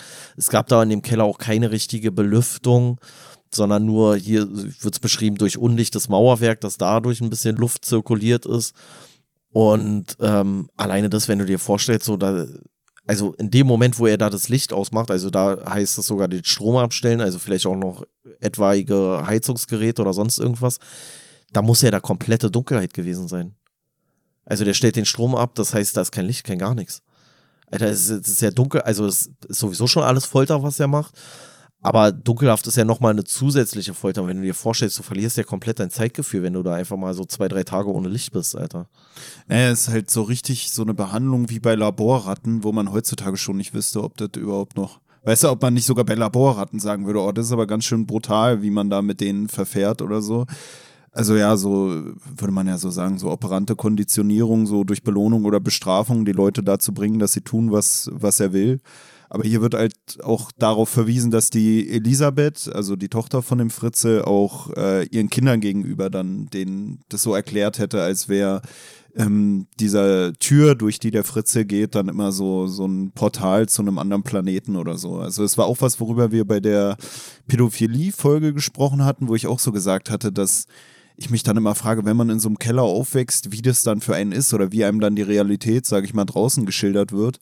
Und hier hat die Elisabeth ja so ein bisschen auch dieses Spiel äh, mitgespielt, so scheint es hier, beziehungsweise um ihre Kinder vielleicht auch nicht zu sehr zu schädigen, hat sie denen, so wie es hier scheint, so das wie die, wie die Normalität, sage ich mal, verkauft, so ein bisschen so, als wäre das äh, ja, halt einfach so ein Planet, auf dem die leben, auf dem das so die Regeln sind, wie sie, wie sie da im Keller herrschen. So. Ne, und was ich auch so krass finde und weswegen ich mir das irgendwie gar nicht vorstellen kann, er hat das ja dann bis zu 55 Quadratmeter ausgebaut. Und da muss man ja sagen, 55 Quadratmeter ist eigentlich schon relativ groß. Also, das ist ja eine Wohnung. Also, ich habe mich immer gefragt, so, ey, da, das merkt keiner? Der baut Ja. 55 Quadratmeter Keller da irgendwo an und keiner kriegt's mit. Was wollen die mir erzählen, Alter? Ich habe das auch nicht verstanden, weil er hat das ja irgendwie von 35 auf 55 erweitert und ich dachte mir so, okay, ich bin ein ziemlicher Stümper, wenn es um Handwerk geht. Aber wie macht man das so? Einfach so mit einer Schaufel dann? Also wie hat der da unten einfach den Keller erweitert, weißt du? Naja, gut, naja, gut, der ist ja, äh, der ist ja irgendwie so handwerklich. Äh, Ja, aber der hat ja nicht, eine, nicht von oben dann eine Grube ausgehoben, oder? Das wäre doch der ganzen Familie. Aber das ist wieder diese, wo man sich fragt, warum fällt es den anderen nicht auf? So, der wohnt da mit seiner Ja, ja, Frau. das meine ich ja. Also, es muss ja irgendwo hin, muss ja da dieses, ähm, die, der, die, die ganze Erde oder was auch Genau, immer, ja. die muss ja irgendwo hin. Und 20 Quadratmeter auszuheben, ist schon ein bisschen Arbeit. Also, ja. Aber wie gesagt, so, er hatte halt das da irgendwie in seinem Keller gemacht. Jetzt, ja, ey, keine Ahnung, ey. Ich weiß auch nicht, in welchem Zeitraum er das dann genau gemacht hat. Das scheint ja schon ein paar Jahre gewesen zu sein. Also mindestens zwei Jahre hat er dafür schon gebraucht. Aber zwei Jahre finde ich trotzdem erstmal eine stabile Leistung, um 35 Quadratmeter Keller irgendwie äh, daher zu richten.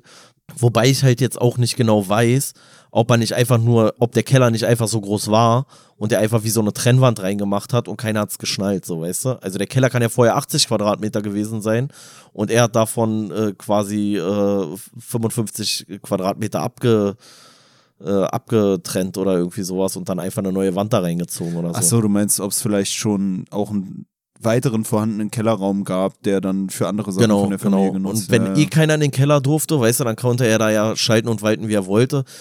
Ähm, wird hier auch später noch gesagt, dass halt so eine Leute, die jetzt so einen krassen Kontrollzwang haben, wie jemand Fritzel, äh, wie jemand wie dieser Fritzel, ähm, der ja jemanden komplett besitzen will, dass da ja auch viel Planung dazu gehört und äh, dass die deswegen auch einen sehr strikten Plan haben mussten, dass halt so eine ganzen Sachen nicht aufgefallen sind. Also, weil, äh, weiß ich nicht, Wäsche gewaschen oder Nahrung da in den Keller zu bringen. Und wenn da jetzt phasenweise fünf, sechs Leute gewohnt haben in dem Keller, dann ist es ja auch ein bisschen was, was da an Essen bei rumgeht oder äh, ja, zustande kommt, so an Essensabfällen auch. Ähm, ja, und dass da halt schon viel Organisation auf jeden Fall dazugehört hat. Ja, generell kann man ja auch sagen, dass äh, hier ja auch geschildert wird, dass so eine Sachen zum einen auch gar nicht mal so selten sind, diese Entführungsfälle und so.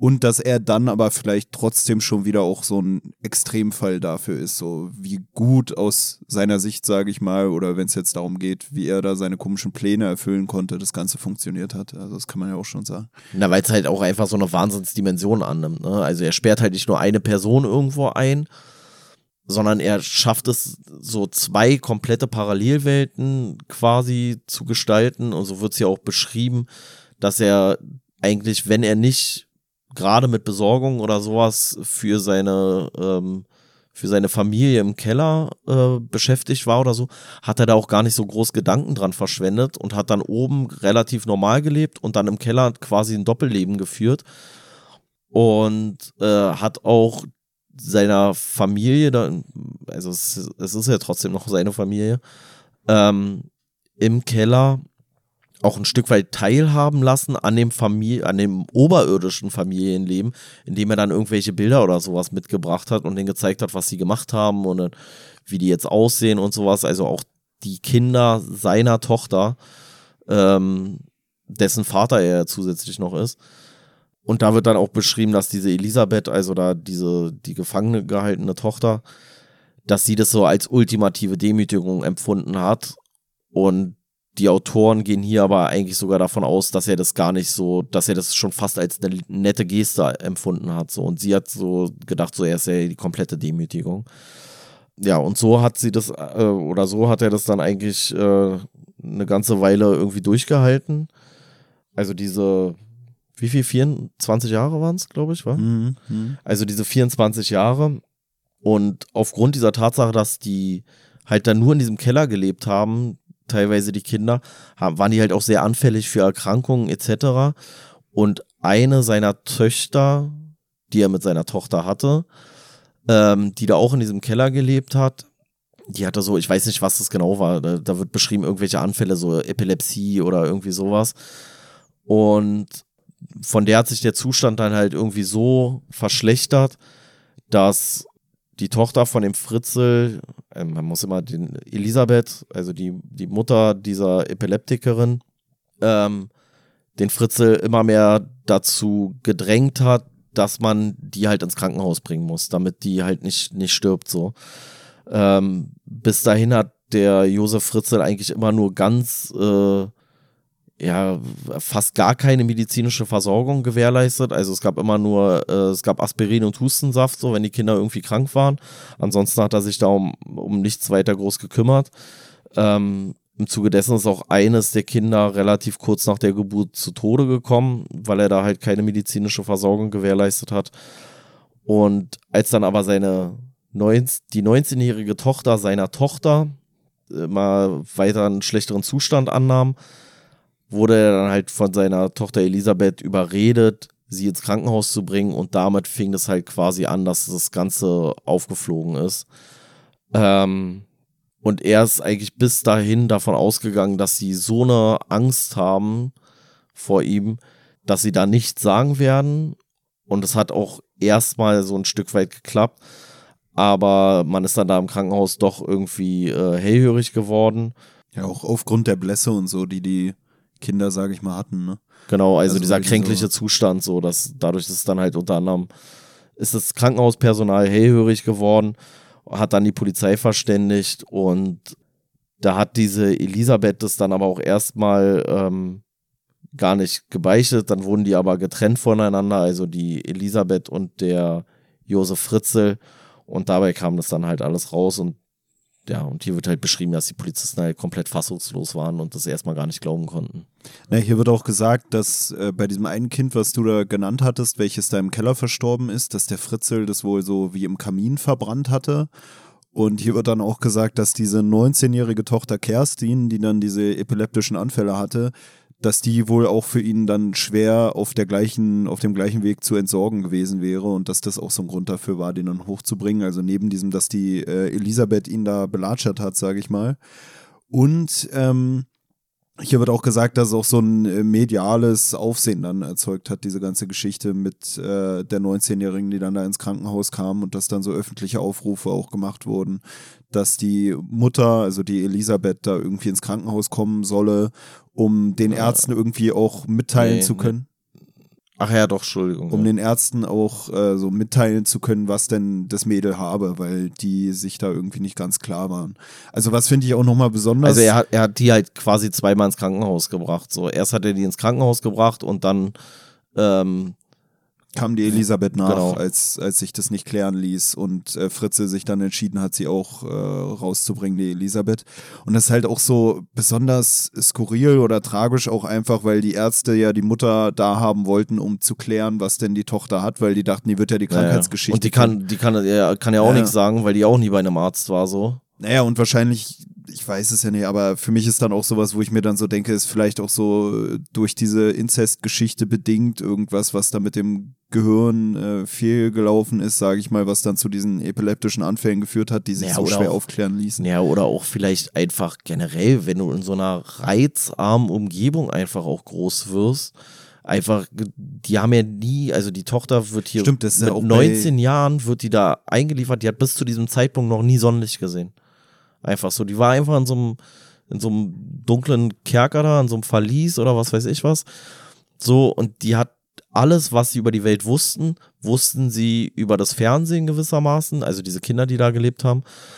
Und äh, die hatten da Bücher und Kassettenrekorder und sowas, also die hatten da schon ein paar Sachen, aber die haben einfach noch nie äh, Sonnenlicht gesehen, so oder auch gespürt einfach. Das muss ja auch einfach schon krass sein, so. Die haben noch nie wahrscheinlich richtig so Wind auf der Haut gespürt, so, so richtig profane Sachen. Weiß ich nicht, nie irgendwie, äh, weiß ich nicht, eine Wiese gerochen so. Also, das finde ich ist einfach so das Krasseste, äh, dass du einfach gar keine, gar keine richtige Vorstellung von der Welt hast für die muss ja, Fernsehprogramm muss ja für die wie Science Fiction gewesen sein, so weißt du? Ne, ich finde, äh, diesen Gedanken auch nicht schlecht, weil es ist ja sogar so bei Epilepsie, dass man immer sagt, es kann auch so durch so eine Überstimulation oder Überflutung mit visuellen Reizen oder so ausgelöst werden. Und also da habe ich auch nicht genug Ahnung von, ob das dann nee, vielleicht auch sich auch gerade dadurch, dass man dann in so einer reizarmen Umgebung aufwächst oder so, eher sich entwickeln kann, dass man dann anfällig ist für so eine Reizüberflutung. Ja, wie so eine, wie so eine Allergie, sowas. Ja, ja, das finde ich eigentlich so. ja, einen interessanten Punkt, ja. Ähm, aber aus medizinischer Sicht kann ich das null beurteilen. Ähm, aber ich finde es halt trotzdem einfach, also wie gesagt, so die profansten Dinge, die die halt da teilweise überhaupt gar nicht kennenlernen konnten, so oder nicht spüren konnten zumindest. Ähm, und im Zuge dessen ist, als diese ganze Geschichte dann halt da rauskam, und es war ja auch damals ein großer medialer äh, Rummel, der da entstanden ist, gab es natürlich auch ein großes Interesse an diesem Fritzel selber. Das finde ich ja auch eigentlich immer so interessant, dass eigentlich bei diesem ganzen Thema meistens ja die Opfer nicht so richtig faszinierend sind, weil das sind ja Opfer. Weißt du, das sind ja so nicht die, die das irgendwie alles bewerkstelligt haben, sondern die sind ja quasi schwach gewesen und haben sich in so eine Situation in Anführungszeichen bringen lassen. Also ist ja so ein bisschen schon fast so eine Täter-Opfer-Umkehr, die da so ein Stück weit vollzogen wird. Ging ja dann auch durch alle Medien damals. Auf jeden Fall ist der ähm, Fritzl dann da im Gefängnis auch nie besucht worden von seiner Familie und zwar von gar keinem aus seiner Familie, also weder von einem seiner, ich weiß gar nicht, wie viel es jetzt am Ende waren, Alter, 13 Kinder, glaube ich, oder irgendwie so, noch von seiner, von seiner Frau. Und bei einem Interview in seiner Zelle sagt er aber noch, äh, und da steht hier, über seine Ehefrau sagte er während des Interviews, ich weiß, dass sie mich immer noch liebt. Mein Traum ist, dass ich es noch erlebe, hier lebendig rauszukommen. Ich würde später gerne meine Frau pflegen, weil sie mir immer die Treue gehalten hat. Ja, und dass er sozusagen bis zum Schluss gar nicht wahrhaben wollte, dass weder seine Tochter noch seine Kinder noch seine tatsächliche Ehefrau ihn wirklich dann noch lieben oder ihm da wirklich die Treue halten, weil er halt nie da besucht wurde, nie einen Brief bekommen hat, gar nichts. Ja, ich finde, auf die Elisabeth wird ja auch nochmal ein bisschen eingegangen. Das hatte ich generell hier bei dem Kapitel so das Gefühl, weil du gerade meintest, so dass man sich für die Opfer nicht interessiert. Aber ähm, ich finde, durch die Autoren hier werden die Opfer ja auch schon so als äh, starke Persönlichkeiten auch dargestellt und hier wird noch darauf hingewiesen, dass so die Stärke von seiner Tochter Elisabeth dann auch dazu geführt hat, dass sie, als sie dann da 2008 sozusagen freikam mit ihren Kindern, dann auch ein selbstbestimmtes Leben danach führen konnte. Ja, was ich halt so krass finde, ne, weil die ist mit 18 in diesen Keller gesperrt worden, 24 Jahre später, das heißt, sie war einfach mal 42 ich frage mich auch, wie das mit den Kindern so. Ich meine, die eine Tochter, die war 19, das war, glaube ich, die älteste von denen, die da in dem Keller groß geworden sind. Ähm, bin ich jetzt aber nicht safe. Aber da finde ich so krass so, weil du hast ja auch keine richtige Schulbildung gehabt, du hattest keine Gelegenheit, eine Ausbildung zu machen, so, also nicht seine 42-jährige Tochter, die ist ja zumindest vorher zur Schule gegangen, so, aber die hat ja auch nie eine Ausbildung gemacht oder sowas, ne, und äh, das ist schon ja, also mich würde auch übel. interessieren, wie die ihr Leben resümieren oder so. Also das ist für mich auch ganz komisch. So allein dieses. Ja, die haben nie eine Mutter, Kindheit gehabt, eine richtige. Nee, nie Freunde, nie Schule. Die können ja überhaupt nicht mitreden, sage ich jetzt mal. Also das ist deren kleinstes Problem so am Ende des Tages so wahrscheinlich. Aber das ist ja trotzdem krass, dass du einfach so eine komplette Kindheit eigentlich so atypisch gestaltest, das ist, äh, also das ist ja Missbrauch auf zehn verschiedenen Ebenen so. Ja, ja, auch dieses, deine Mutter ist dann deine Schwester so gleichzeitig auch, so diese. Also ja, und dein Vater ist gleichzeitig dein Opa und so, das ist alles komplett absurd. ich weiß gar nicht, wie irre. normal man dann so ein Leben danach führen kann oder was man, zu was man dann überhaupt noch in der Lage ist, wie krass man dann auch selbst in Behandlung äh, gehen muss. Ja, nee, die werden alle da komplett behandelt worden sein. Über ja, aber so über, wahrscheinlich über Jahre. Also ich kann mir gar nicht vorstellen, du kannst ja, würde ich denken. Ja, ne? du kannst, du kannst ja auch gar keine vernünftige Persönlichkeit erstmal entwickeln, weil du ja, du kannst dich ja gar nicht ausprobieren. Du hast ja nur ein begrenztes äh, Portfolio an Reizen, auf Grundlage derer du dich überhaupt entwickeln kannst, so weißt du.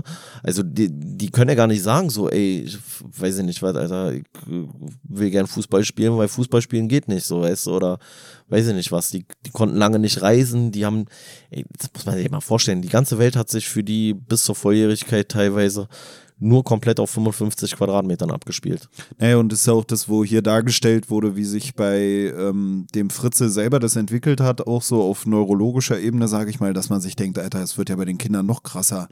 Also, das ist ja Misshandlung hoch 10 und hier wird ja auch geschildert, das kann man sich ja auch vorstellen, dass ja auch dieser diese Vergewaltigung seiner eigenen Tochter dann auch in unmittelbarer Nähe eigentlich zu den Kindern dann wiederum stattgefunden haben, weil das halt so auf dem engen Raum auch war und so. Und das sind auch so, ja, also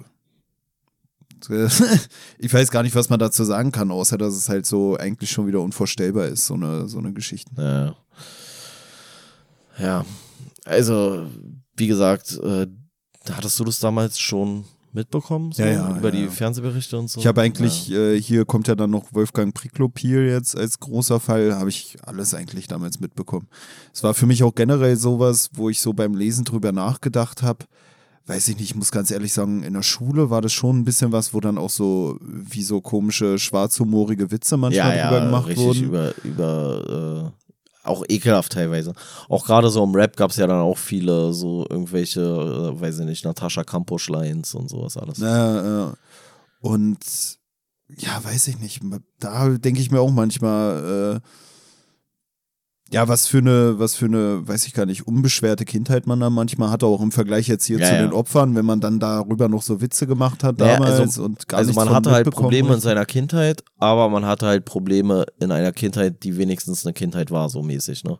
Und hier, das ist, das ist ja keine Kindheit, was sie haben in dem Sinne so. Also das, das ist ja, das kannst ja nicht. Naja, und vielleicht ist es auch wieder dieses, wo man so sagt, dass man mit Humor auch so äh, Sachen verarbeitet, die eigentlich schon wieder zu viel sind, um die begreifen zu können, ne? Ich glaube, das war einfach, also Das war halt, ich, wenn also wir ich weiß nicht, was ich damals lesen, wie surreal das ist so. Ja, ja, also ich weiß nicht, was ich damals vielleicht selber für Jokes gemacht habe über diese ganze Situation, aber ich glaube so, äh, dass man das fast machen muss, weil das einfach so fern der Realität ist, dass man es gar nicht begreifen kann und gar nicht so richtig realisieren kann, gerade wenn man dann so noch ein Kind ist. Ich meine, wann war das? Wann war der Fall? Ich habe es jetzt gerade Ja, hier war 2008, äh, kamen die sozusagen dann Ja, frei. Ja, okay. Gut, da war ich schon ein bisschen älter tatsächlich. Aber ähm, nichtsdestotrotz, da bist du 19, Alter. Da bist du einfach in dem Alter, wo, wo die eine ihr ganzes Leben bis zu dem Zeitpunkt im Keller verbracht hat, so.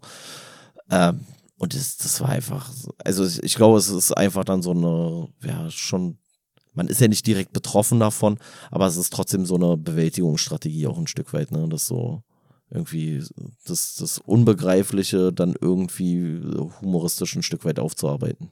Ja, ich glaube, es ist auch wie so ein Schutzmechanismus, so ähnlich wie hier die Tochter dann das so äh, den Kindern irgendwie erzählt, dass das ein anderer Planet sei, ist es, glaube ich, auch so, dass man das dann so, ich weiß gar nicht, ins Surreale verfremdet. Also durch die Witze, die man dann darüber macht, gestaltet man dann diese Informationen, die man noch nicht verarbeiten kann, um zu etwas, was eigentlich schon wieder eher so eine Quatschwelt ist. Weißt du, was ich meine? So als, als Kind. Ja. Und auch wenn ich so überlege, wenn ich mich an meine Schulzeit damals erinnere, so auch schon bevor diese Fälle waren, also ich weiß noch, wenn man dann so mit Kindern so außer Klasse länger draußen war oder so, weißt du, und man hatte damals halt noch kein Handy und konnte nicht seiner Mutter Bescheid geben. Und das war hier in Berlin, bist du dann mit irgendwie Kumpels so nach der vierten Stunde oder nach der fünften noch in den Park gegangen, hast dann eine Stunde rumgespielt oder so. Ich weiß noch, dass meine Mutter dann auch oft besorgt war und ich habe das so als Kind dann oft gar nicht so verstehen können. Aber wenn man dann hier sowas liest, ist für mich halt auch wieder sowas, wo ich mir denke, so Kinder in die Welt zu setzen, wenn man über diese Sachen Bescheid weiß, ist, finde ich halt auch schon ein echt krasses, eine, eine krasse Aufgabe oder so, die man sich da irgendwie aufbürdet, ne? Also so mit diesen Ja. Sorgen leben zu müssen und ich glaube, es sind ja Sorgen, die jedes Elternteil hat, so, ne? Man hört es ja immer wieder sofort, so, dieses, schon in der Schule so, nicht, dass mein Kind da gemobbt wird oder, oder, oder. Und wenn dann ein Kind irgendwie zwei Stunden nach Schulschluss nicht nach Hause kommt, weißt du, also manchmal habe ich sogar Respekt davor, wenn man dann hört, dass das Kind irgendwie erst um 0 Uhr oder so vermisst äh, gemeldet wurde, nachdem das Kind irgendwie nach der Schule nicht wiederkam. Sollte man aber nicht machen. Deswegen gibt's ja, also normalerweise ist es ja so, wenn du jemanden als vermisst meldest, also wenn du jetzt einen erwachsenen Menschen als vermisst meldest, dann musst du entweder Hinweise auf eine Straftat haben oder der muss schon eine ganze, ganze Weile weg sein. So, ansonsten interessiert das ja keinen so. Weißt du, wenn ich jetzt morgen einfach weg bin, drei Tage oder so, du gehst zur Polizei, sagst, ey, hier. Ja, das würde mich auch nicht interessieren. Ja, ich weiß, würde dich sowieso nicht Nach einer interessieren. Woche würde ich denken, wir müssen auch wieder aufnehmen Ja, und die ja, genau. Familie spielen. Ähm, aber wenn du da keine Anzeichen hast, dann ist es ja erstmal nicht ungewöhnlich. So, und in der Pubertät ist es ja auch so, dass man sagt, so, ey, wenn jemand mal drei Stunden später kommt oder sowas, ist jetzt erstmal nicht ungewöhnlich. Aber bei Kindern ist ja wirklich so, wenn die nach zwei Minuten weg sind oder sowas, dann kann man halt auch zur Polizei gehen, Alter. Äh, wenn die zwei Minuten lang weg sind und man die, nicht im Kinderzimmer weiß, sondern äh, Und auch nicht im eigenen Keller verließ. Genau, und auch nicht im eigenen Keller verliest, dann weiß man ja wenigstens, wo sie sind. Da können sie ja auch nicht weglaufen, das ist ja das einzig Positive. Ähm, obwohl in dem Fall wäre es ja gut gewesen, wenn sie weggelaufen wären. Ähm, nee, aber ansonsten, äh, also bei Kindern wird ja sofort Fahndung eingeleitet, so. Auch wenn die nur eine Stunde weg sind oder sowas oder 20 Minuten oder keine Ahnung was. Aber äh, du meintest vorhin, sollte man auch nicht machen. Da dachte ich erst, du sagst so von wegen, ja, nicht, nicht nach, äh, so um 0 Uhr, ey, da kannst du schon noch einen Tag warten. Aber wann, du meinst wirklich so, sobald irgendwas komisch ist und das Kind ist gerade nicht da? Sofort, direkt? sofort. Okay, okay. Also, ähm, Also irgendwie ergibt es der- auch Sinn. Gleichzeitig in- denke ich mir so, dann Nee, nee, ist es eigentlich erstaunlich, wie viele Kinder nicht vermisst gemeldet werden nee, das, wahrscheinlich. nee, das in Anführungszeichen krasse ist ja, also kann ich ja aus der polizeilichen Praxis sagen, das ist ja kein, kein Geheimnis. Wenn ein Kind vermisst wird, dann wird sofort eine Fahndung eingeleitet. Sofort. Also das dauert jetzt nicht irgendwie dann drei Stunden oder sowas. Wir hatten das auch schon, dass ein Kind irgendwie äh, ja auf einmal nicht mehr da war. Ich glaube, das Kind war damals vier oder sowas. Und es hat im Hof gespielt, auf einmal waren die nicht im Hof, so. So, zusammen mit zwei anderen Kindern oder so. Und äh, ein Kind kam dann irgendwie, hat gesagt, ja, ich weiß nicht mehr hier, wo der, weiß ich nicht was ist, Torben. Und ähm, dann haben die Eltern sofort die Polizei angerufen und innerhalb von einer halben Stunde oder sowas waren, sind wir mit einer kompletten Hundertschaft durch die ganze Stadt geballert, haben dieses scheiß Kind gesucht. Und im Endeffekt haben wir das Kind oder wurde das Kind dann gefunden, beziehungsweise kam wieder zurück nach Hause und die haben halt einfach nur vier Höfe weitergespielt oder sowas. Aber äh, es ergibt ja auch gar keinen Sinn, dass du dann drei Tage wartest oder so. Wie lange willst du warten? Also bei einem Kind so oder äh, auch auf acht Stunden oder sowas, so weißt du. Also da bin ich tatsächlich so, ey, da muss man keine Scheu haben. Da kann man bei der Polizei anrufen, auch wenn ein Kind nur eine 20 Minuten weg ist oder so und man keinen Anhaltspunkt hat, wo es sein könnte. Ja, wollen wir dann zum Priklopil übergehen? Genau. Ja, und der andere große Fall, der in diese Richtung geht, den man hier in ähm, Deutschland zumindest sehr gut kennt, wahrscheinlich generell europaweit oder vielleicht auch sogar weltweit, ist der des Wolfgang Priklopils beziehungsweise von Natascha Kampusch. So. Also Natascha Kampusch ist ja auch im Gegensatz zu der Elisabeth Fritzel so, ähm, dass sie auch namentlich bekannt ist und während die Elisabeth Fritzel dann ihren Namen auch abgelegt hat und unerkannt ähm, quasi ihr Leben in der Gesellschaft gesucht hat, äh, ist Natascha Kampusch ja auch dann später so ein bisschen so eine Person des öffentlichen Lebens geworden. Also hat er dann später auch ein Buch geschrieben über ihre Gefangenschaft und ja, ist dann auch so durch die ein oder andere Talkshow getingelt. Hast du da mal so Sachen von ihr gesehen? Hast du dir das mal die angeguckt? Hat, die hat ja sogar mehrere Bücher geschrieben, ne? Und äh, zwei Jahre nachdem sie da aus dem aus den Fängen von dem Priklopil rauskam, hatte die sogar eine eigene Fernsehsendung und so. Ja. Und also ich habe öfter auch irgendwelche Fernsehauftritte von der gesehen, aber das finde ich halt auch krass. So auch allein dieses zwei Jahre danach schon irgendwie eine Fernsehsendung moderieren können. Weißt du, meinte ich ja vorhin schon, dass hier die Opfer ja. auch zum Teil so als starke Persönlichkeiten dargestellt wurden. Das ist auch was, wo ich dran denken musste, als du vorhin meintest, so von den Tätern geht so eine Faszination aus. Würde ich sagen, vielleicht zum Teil auch von den Opfern. Das Ding ist ja aber auch, dass die Täter auch viel mehr dann für die Öffentlichkeit eigentlich zur Verfügung stehen als die Opfer. Ne? So wie es hier bei der Tochter von dem Fritze so ist, dass so ich sag mal im Sinne des Opferschutzes, die dann auch abgeschirmt wird oder die, der die Möglichkeit gegeben wird, irgendwie ein neues Leben äh, anzufangen, insofern das denn dann möglich war. Ja, aber ich finde, der Unterschied ist, dass die Opfer sind immer verknüpft mit dem Namen des Täters, während der Täter nicht immer verknüpft ist mit ja, dem Namen des Opfers. Ne? Das Wobei, ist der Unterschied. Bei Natascha Kampusch muss ich sagen, da ist genau, das der ist komplett der, umgekehrt. das ist komplett, also da würde ich sogar sagen, ist der Name des Opfers populärer.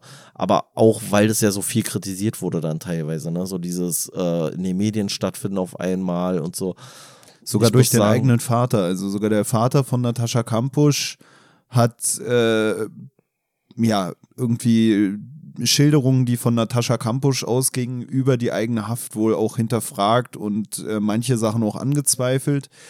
Was aber hier auch ein großer Unterschied zu äh, Fritze ist bei dem Wolfgang Priklopil, ist, dass äh, Priklopil selber auch keine Aussagen mehr großartig zu dieser oder generell nicht zu ähm, ja, dieser Gefangenschaft von Natascha Kampusch machen konnte weil Wolfgang Priklopil diese ganze Geschichte selber halt auch nicht überlebt hat, beziehungsweise sich im Zuge des Verschwindens von Natascha Kampusch selbst umgebracht hat, also im Zuge dessen, dass sie äh, aus seinen Fängen, sage ich mal, verschwunden ist. Und das ist ja bei dem äh, Josef Fritze ganz anders. Der kann ja noch Angaben machen über seine eigene Biografie. Und Na, da ist er sogar der Einzige, werden. der noch überhaupt darüber reden kann, weil er der Einzige ist, der überhaupt noch darüber reden will, ne? während die Tochter sich ja komplett zurückgezogen hat und da quasi alles, was man dann weiß aus irgendwelchen Akten oder aus irgendwelchen Pressemitteilungen oder sonst was äh, hervorgeht. Und hier ist es vielleicht auch gerade deswegen, dass Natascha Kampusch so im Fokus ist, weil sie die einzige ist, die es aus erster Hand quasi erzählen kann, wie es damals abgelaufen ist. Naja, und man kriegt halt, wie gesagt, auch im Vergleich zu dem äh, Fritze auch nicht so einen Einblick in ja, ich sag mal, das Störungsprofil von dem Wolfgang Priklopil, ne? Und deswegen ist es für viele Leute vielleicht wieder so, hä, das ergibt doch alles gar keinen Sinn, wie kann das denn sein? Und bei dem Fritzel, wenn man vielleicht so die, die Anhaltspunkte oder auch die Selbstaussagen von dem Fritzel hier auf dem Priklopil übertragen würde, dann wäre es vielleicht für die Leser oder so oder für die Leute, die sich mit dem Fall beschäftigen, auch wieder nachvollziehbarer. Aber dadurch, dass man halt gar keinen Einblick so genau bekommt in die Psyche von dem Priklopil, also dass es nur so von außen betrachtet werden kann, können wir halt gar nicht erfahren, wie er selber diese ganze Geschichte so eingeordnet hat. Und deswegen ist es für uns dann so, ja, hey, aber das kann doch nicht sein, wie kann der denn so lange bei dem gelebt haben oder so. Aber wie krank der dann im Endeffekt wirklich war, auch im Innern oder seine Selbstdarstellung des Falles ist, können wir halt nicht äh, rekonstruieren. Ja, nichtsdestotrotz äh, gibt es ein paar Hinweise auf äh, Ähnlichkeiten, die so zwischen dem Wolfgang Priklopil und dem Josef Fritzel bestehen. Und das ist halt bei beiden so, dass sie halt eher so ein eigenbrödlerisches äh, Leben äh, gelebt haben. Und auch beide eigentlich so, ja, so ein bisschen nach außen hin auch versucht haben, so den Schein zu wahren von einem erfolgreichen Leben. Bei dem Fritzel war es halt so dieses so, er hat ein großes Haus und er hat eine riesen Familie und die schafft er so easy zu versorgen und so, weil er halt einigermaßen Geld hat. Und hier wird es beschrieben bei dem Priklopil, da ist es dann halt so, der hat dann halt mit Autos rumgeprotzt und ähm, ja, hat sich dann da sein Haus auch irgendwie so mit den neuesten Gadgets irgendwie äh, ja, eingerichtet oder die angebracht. Also hier wird dann gesprochen von damals noch recht teuren äh, elektronischen äh, Fensterläden und solche Sachen, wo man sich dann auch rückblickend denkt, so ja, okay, was hattest du damit vor? Ähm, ja, und dann wird hier auch noch so ein bisschen auf die Kindheit von dem äh, Priklopil verwiesen, wobei da gesagt wird, dass es halt erstens gibt es nicht so viele Aussagen, so, die man so heranziehen kann wie bei dem Fritzel, weil man ihn selber ja nicht mehr befragen kann dazu. Und zum anderen scheint die Kindheit deutlich weniger, ähm, ja, ungewöhnlich verlaufen zu sein als bei dem Josef Fritzel. Also der Josef Fritzel war ja so ein komplett vernachlässigtes Kind, kann man sagen. Ja, was eigentlich eher, wenn überhaupt äh, Aufmerksamkeit gegeben wurde, dann war das halt eher gewalttätige Aufmerksamkeit. Und das kann man hier bei ihm nicht so stark feststellen, wobei man dann schon sagt, so dass es, dass er irgendwie ein Stück weit auch unter seiner, also bei dem Priklopil, ähm, ein Stück weit unter seiner Familiensituation äh, gelitten hat, weil er irgendwie den Ansprüchen seines Vaters wohl nicht so gerecht werden konnte und so ein sehr in sich gekehrter äh, Zeitgenosse war, auch schon als Kind und Jugendlicher.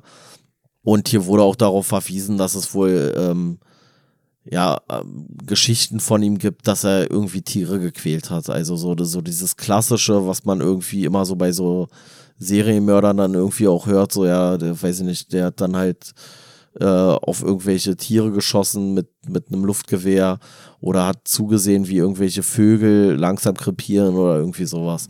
Also so ganz 100% normal scheint seine Kindheit auch nicht verlaufen zu sein, aber halt nicht so dieses ja, dieser, dieses ganz äh, offensichtliche Thema wie bei dem Fritzel halt. Ja, zu diesem Verhältnis zu seinen Eltern wird ja auch geschildert, dass äh, dann Nachbarn irgendwie später äh, ausgesagt hätten, dass sie auch mitbekommen hätten, wie äh, Priklopil auch so mal zu seiner Mutter zugeschrien hätte, also in so einem Streit, dass er sich nicht mehr herumkommandieren lassen wollen würde und dass er irgendwann das Sagen haben würde. Und äh, des Weiteren wird ja auch gesagt, dass die Mutter ihn halt sehr bemuttert hat, sage ich mal, also sehr an ihm geklammert hat. Äh, auch ähm, noch als er dann da die Natascha Kampusch irgendwie sich bei sich im Haus wohnen hatte, kam sie halt regelmäßig rum und hat sich so um alle möglichen Sachen auch bei ihm im Haushalt gekümmert. Und hier wird halt geschrieben zu seiner generellen Einstellung Frauen gegenüber, Priklopils Einstellung und seine Gefühle gegenüber Frauen waren mit Sicherheit problematisch. Einerseits hatte sich seine Mutter ein Leben lang viel zu sehr an ihn geklammert und ihn nie ganz erwachsen werden lassen. Andererseits hatte er niemals eine angenehme und normale Nähe zu Mädchen und Frauen erlebt. Seine Unsicherheit und die fehlenden Erfahrungen werden sich gegenseitig immer mehr aufgeschaukelt haben. Er war schließlich 30, hatte keinerlei Erfahrungen mit Frauen und lebte alleine in seinem Haus, weiter wie ein kleiner Junge, versorgt von seiner Mutter. Ja, und diese, ähm, ja, dieses kranke Verhältnis zu Frauen oder dieses, weil er ja auch selber dann keine Frauen groß kennengelernt hat, offensichtlich und irgendwie auch nicht so klar kam. Hier wird auch beschrieben, dass er irgendwie auf Arbeit von Frauen immer als Nutten gesprochen hat und die auch ähm, immer sehr herabwürdigend äh, nicht nur bezeichnet, sondern auch dann eher ja immer wieder das halt zum Ausdruck gebracht hat, dass er von Frauen eigentlich nichts hält. Ähm, wollte er trotzdem halt unbedingt dann äh, eine Frau haben, die dann halt auch wieder nicht weglaufen kann und die ihm halt genau aufs Wort gehorcht. Und so kam es dann halt auch zu der Entführung von der Natascha Kamposch. Und da wird es hier so beschrieben. Am 2. März 1998 morgens um kurz vor halb acht zerrte der damals 36-jährige Wolfgang Priklopil die 10-jährige Natascha in seinen weißen Kastenwagen. Nach 15 Minuten Autofahrt brachte er das verängstigte Mädchen über den Hintereingang seines Hauses in die Garage. Dort befand sich durch eine Holztruhe verdeckt der Zugang zu einer Kellertreppe. An deren Ende wurde das Mädchen durch eine Panzertür geschoben, hinter der sich ein kleiner Vorraum und eine weitere Tür befand. In dem dahinterliegenden fünf Quadratmeter kleinen Raum verbrachte sie die ersten Monate ihrer Gefangenschaft. Dort befand sich ein Hochbett, ein Schreibtisch, ein Schränkchen, ein kleiner Fernseher und Regale mit Kuscheltieren, Kindern und Schulbüchern. Außerdem gab es eine Toilette und ein Waschbecken. Immerhin hatte Priklopil im Gegensatz zu Fritzel eine elektrische Belüftungsanlage eingebaut. Also vom Prinzip her eigentlich, ja, also ähnliche Verfahrensweise wie bei dem Fritzel, also auch da in irgendeinem in so einem Kellerloch, aber halt deutlich kleiner alles, deutlich beengter offensichtlich auch. Und ähm, hier wird dann halt auch gesagt, so, weil äh, die Eltern der Natascha Kampusch dann halt auch eine Fahndung ähm, ja, veranlasst haben bei der Polizei, dass dann halt auch, weil es gab irgendeine Zeugin, die das gesehen hatte, dass sie in so einen weißen Lieferwagen äh, reingezerrt wurde, die Natascha Kampusch, und somit war ja auch der Verdacht eines Verbrechens naheliegend. Und da wird halt auch beschrieben, dass es halt auch durch die Medien ging und äh, es diverse ja, Zuschriften gab und unter anderem gab es halt auch einen Hinweis von einem, ich glaube es war sogar auch ein Polizist, der aber in der Akte dann nicht erwähnt werden wollte. Und der hat den Hinweis gegeben und der ist hier abgedruckt. Betreffend der Fahndung nach dem weißen Kastenwagen mit dunklen Scheiben im Bezirk sowieso ähm, zur Abgängigkeit der Natascha Kampusch gibt es ein in Straßhof Nordbahn eine Person, welche mit dem Verschwinden im Zusammenhang stehen könnte und auch im Besitz eines weißen Kastenwagens Marke Mercedes mit abgedunkelten Scheiben ist. Dieser Mann sei ein sogenannter Eigenbrötler, welcher mit seiner Umwelt extreme Schwierigkeiten habe und Kontaktprobleme habe. Er soll gemeinsam mit seiner Mutter in der entsprechenden Straße, Heinestraße 60, Einfamilienhaus wohnen, welches jedoch elektrisch voll abgesichert ist. Auch soll der Mann eventuell Waffen zu Hause haben. Und dann steht hier später noch, eventuell lebt der Mann mit seiner betagten Mutter in diesem Haus und soll einen Hang zu Kindern in Bezug auf seine Sexualität haben. Ob er diesbezüglich bereits vorbestraft ist, ist unbekannt. Der Name des Mannes ist dem Anrufer unbekannt. Er ist ihm nur aus der Nachbarschaft bekannt. Der Mann soll ca. 35 Jahre alt sein, blondes Haar haben und 1,75 bis 1,80 groß sein. Nähere Angaben kann der anonyme Anrufer nicht machen. Und dann steht hier weiter, dass es irgendwie aus äh, nicht nachvollziehbaren Gründen diesem Hinweis aber nie nachgegangen ist. Also man hätte es relativ schnell eigentlich vielleicht sogar aufklären können, die ganze äh, Situation. Aber aus ja, weiß ich nicht, vielleicht gab es so viele Hinweise oder so oder aus irgendwelchen Gründen ist das übersehen worden oder keine Ahnung. Auf jeden Fall ist man dem nicht weiter nachgegangen und äh, demzufolge gab es sogar einen kurzen Besuch bei dem Priklopil, aber da ist, ja, ist man nicht weiter irgendwie äh, vorangekommen. Es schien wohl offensichtlich unverdächtig und äh, demzufolge gab es da keinen Ermittlungserfolg diesbezüglich. Ja, in seinem Kastenwagen wurde da irgendwie so Bauschutt oder sowas vorgefunden und dann wirkte es auch nicht so, als wäre das irgendwie weiß ich nicht, zweckentfremdet worden oder für generell andere Zwecke angeschafft ja, worden. Ja, aber Alter, wenn Bauschutt ist, Alter, so, weißt du, also vom Kellerverlies ausbaut. Ja, wahrscheinlich sogar so, weißt du? Also, das ist ja so das Absurde. Noch so rosa Tapete also, und also so. Bauschutt ist ja kein Hindernis dafür, jemanden in einen Kastenwagen reinzuziehen. Naja, vor allem dann, dann hast du so das Haus, welches so wie geleckt aussieht und dann ist da ein Wagen voll Bauschutt und äh, ach nee, wirkt alles, wirkt alles unauffällig so, weißt du? Wir, wirkt alles unauffällig. Wo haben sie das? Ja, ich habe mir hier einen Kellerverlies gebaut. So. Ach so, na von, dann. Von 35 auf 55 Quadratmeter erweitert, so, weißt ja, das war ja der Fritze. Ja, ja, ich ja, weiß, ich weiß aber schon. genauso auch so dieses, wo man sich da auch schon dachte, so, hä, wie funktioniert das überhaupt? Ähm, ganz interessant, weil du ja gesagt hattest, in diesem anonymen Hinweis wird darauf verwiesen, dass der wohl auch sich zu Kindern hingezogen fühlen würde. Da wird hier angegeben dann in dem Buch, äh, dass er wohl keine pädophilen Neigungen hatte, weil er auch äh, sozusagen mit seinem Missbrauch sexuell an der Natascha Kampusch wohl abgewartet habe, bis sie ihre, ihre Periode bekommen hat. Und ähm, dass er ansonsten. Was sich nicht ausschließt erstmal, aber für ihn war das dann der Zeitpunkt, wo, wo sie reif ist, gewissermaßen.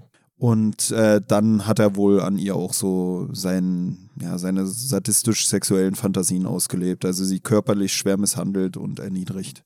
Ähm, was ich auch interessant fand, war, dass er halt versucht hat, während der Gefangenschaft der Natascha Kampusch ihr altes Leben sozusagen äh, so gut wie möglich auszublenden und hat halt versucht, auch die Vergangenheit, ja, man kann schon fast sagen, so fast zu löschen, so dass sie sich eigentlich gar nicht mehr so daran erinnern sollte. Und äh, sie durfte im Zuge dessen halt auch gar nicht über ihre Familie sprechen. Und nach einiger Zeit, so steht es hier, sollte sie sich auch einen neuen Namen geben. Und die Natascha Kampusch äh, nannte sich dann Bibiana. Und dann steht hier dazu, was auch der Name einer katholischen Heiligen ist, die wegen ihres christlichen Glaubens gefangen genommen und zu Tode gefoltert wurde. Und was dazu kommt, ist, dass sie ihren Entführer sollte sie immer mit Gebieter oder Maestro ansprechen. Aber ich fand es irgendwie ähm, ja interessant, dass sie sich selber einen Namen gibt, der dann so von so einer von so einer Heiligen ist, so, wo ich so dachte, so, ey, woher weiß sie das überhaupt? Die ist ja. mit elf Jahren eingesperrt worden, Alter, und ich dachte so, so hä, Alter, ich habe das noch nie in meinem Leben gehört vorher. Ne, du hast ja hier auch schon darauf verwiesen, dass da auch so Bücher irgendwie im Keller vorhanden waren und so, und das war für mich auch sowas, wo ich mir dachte, Alter, die, die muss dann ja von dem eigentlich auch ziemlich viel mit, mit irgendwelchem Kram versorgt worden sein, mit dem sie sich weiterbilden konnte oder so. Ich glaube ja auch ihre Fernsehauftritte dann nach der Freilassung, sage ich mal, ähm, waren ja eigentlich auch. Also da wirkte sie ja also auch nicht so wie eine auf jeden Fall gut artikulieren oder so. Ja, ja. ja. Also nicht so wie die, die du da vorhin meintest, Wo, die da von der Martina Hill dann irgendwie dargestellt wurde. So. Nee, das ist ja auch, ich glaube, ich glaube, die heißt ja auch Mandy, Mandy Hausen und ist äh, aus Sachsen so und nicht aus dem Keller von äh, Priklopil. Ähm, aber was ich immer fand bei den Auftritten von der Natascha Kampusch, dass ich immer dachte, so, die hat trotzdem irgendwie einen Haftschaden. So, weißt du, also die hat immer trotzdem super komisch gewirkt, fand ich. Ich weiß nicht, wie, wie sie auf dich gewirkt hat, aber ich fand, das war immer so, wo ich dachte so, ja, also ist ja auch vollkommen verständlich, aber wo ich dachte so, ey, das ist auf jeden Fall nicht spurlos an dir vorbeigegangen. Nee, also die hat immer merkwürdig gewirkt in der Art und Weise, wie sie gesprochen hat, was ich mir auch sogar vorstellen kann.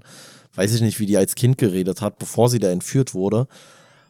Aber ich kann mir vorstellen, weil die hatte immer so, so ganz ruhig, zurückhaltend irgendwie und so wenig Schwankungen oder wenig so Sprachmelodie.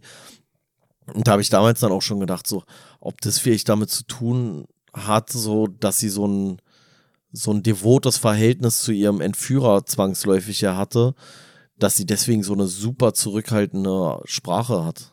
Na, ich glaube auch bei dem äh, Fritze war es ja so, dass er sich sein Opfer aufgrund der Abneigung ausgewählt hat, die es vielleicht auch ihm gegenüber oder seinen Erziehungsmethoden gegenüber aufgebracht hat. Also seine Tochter, die besonders rebellisch war und so.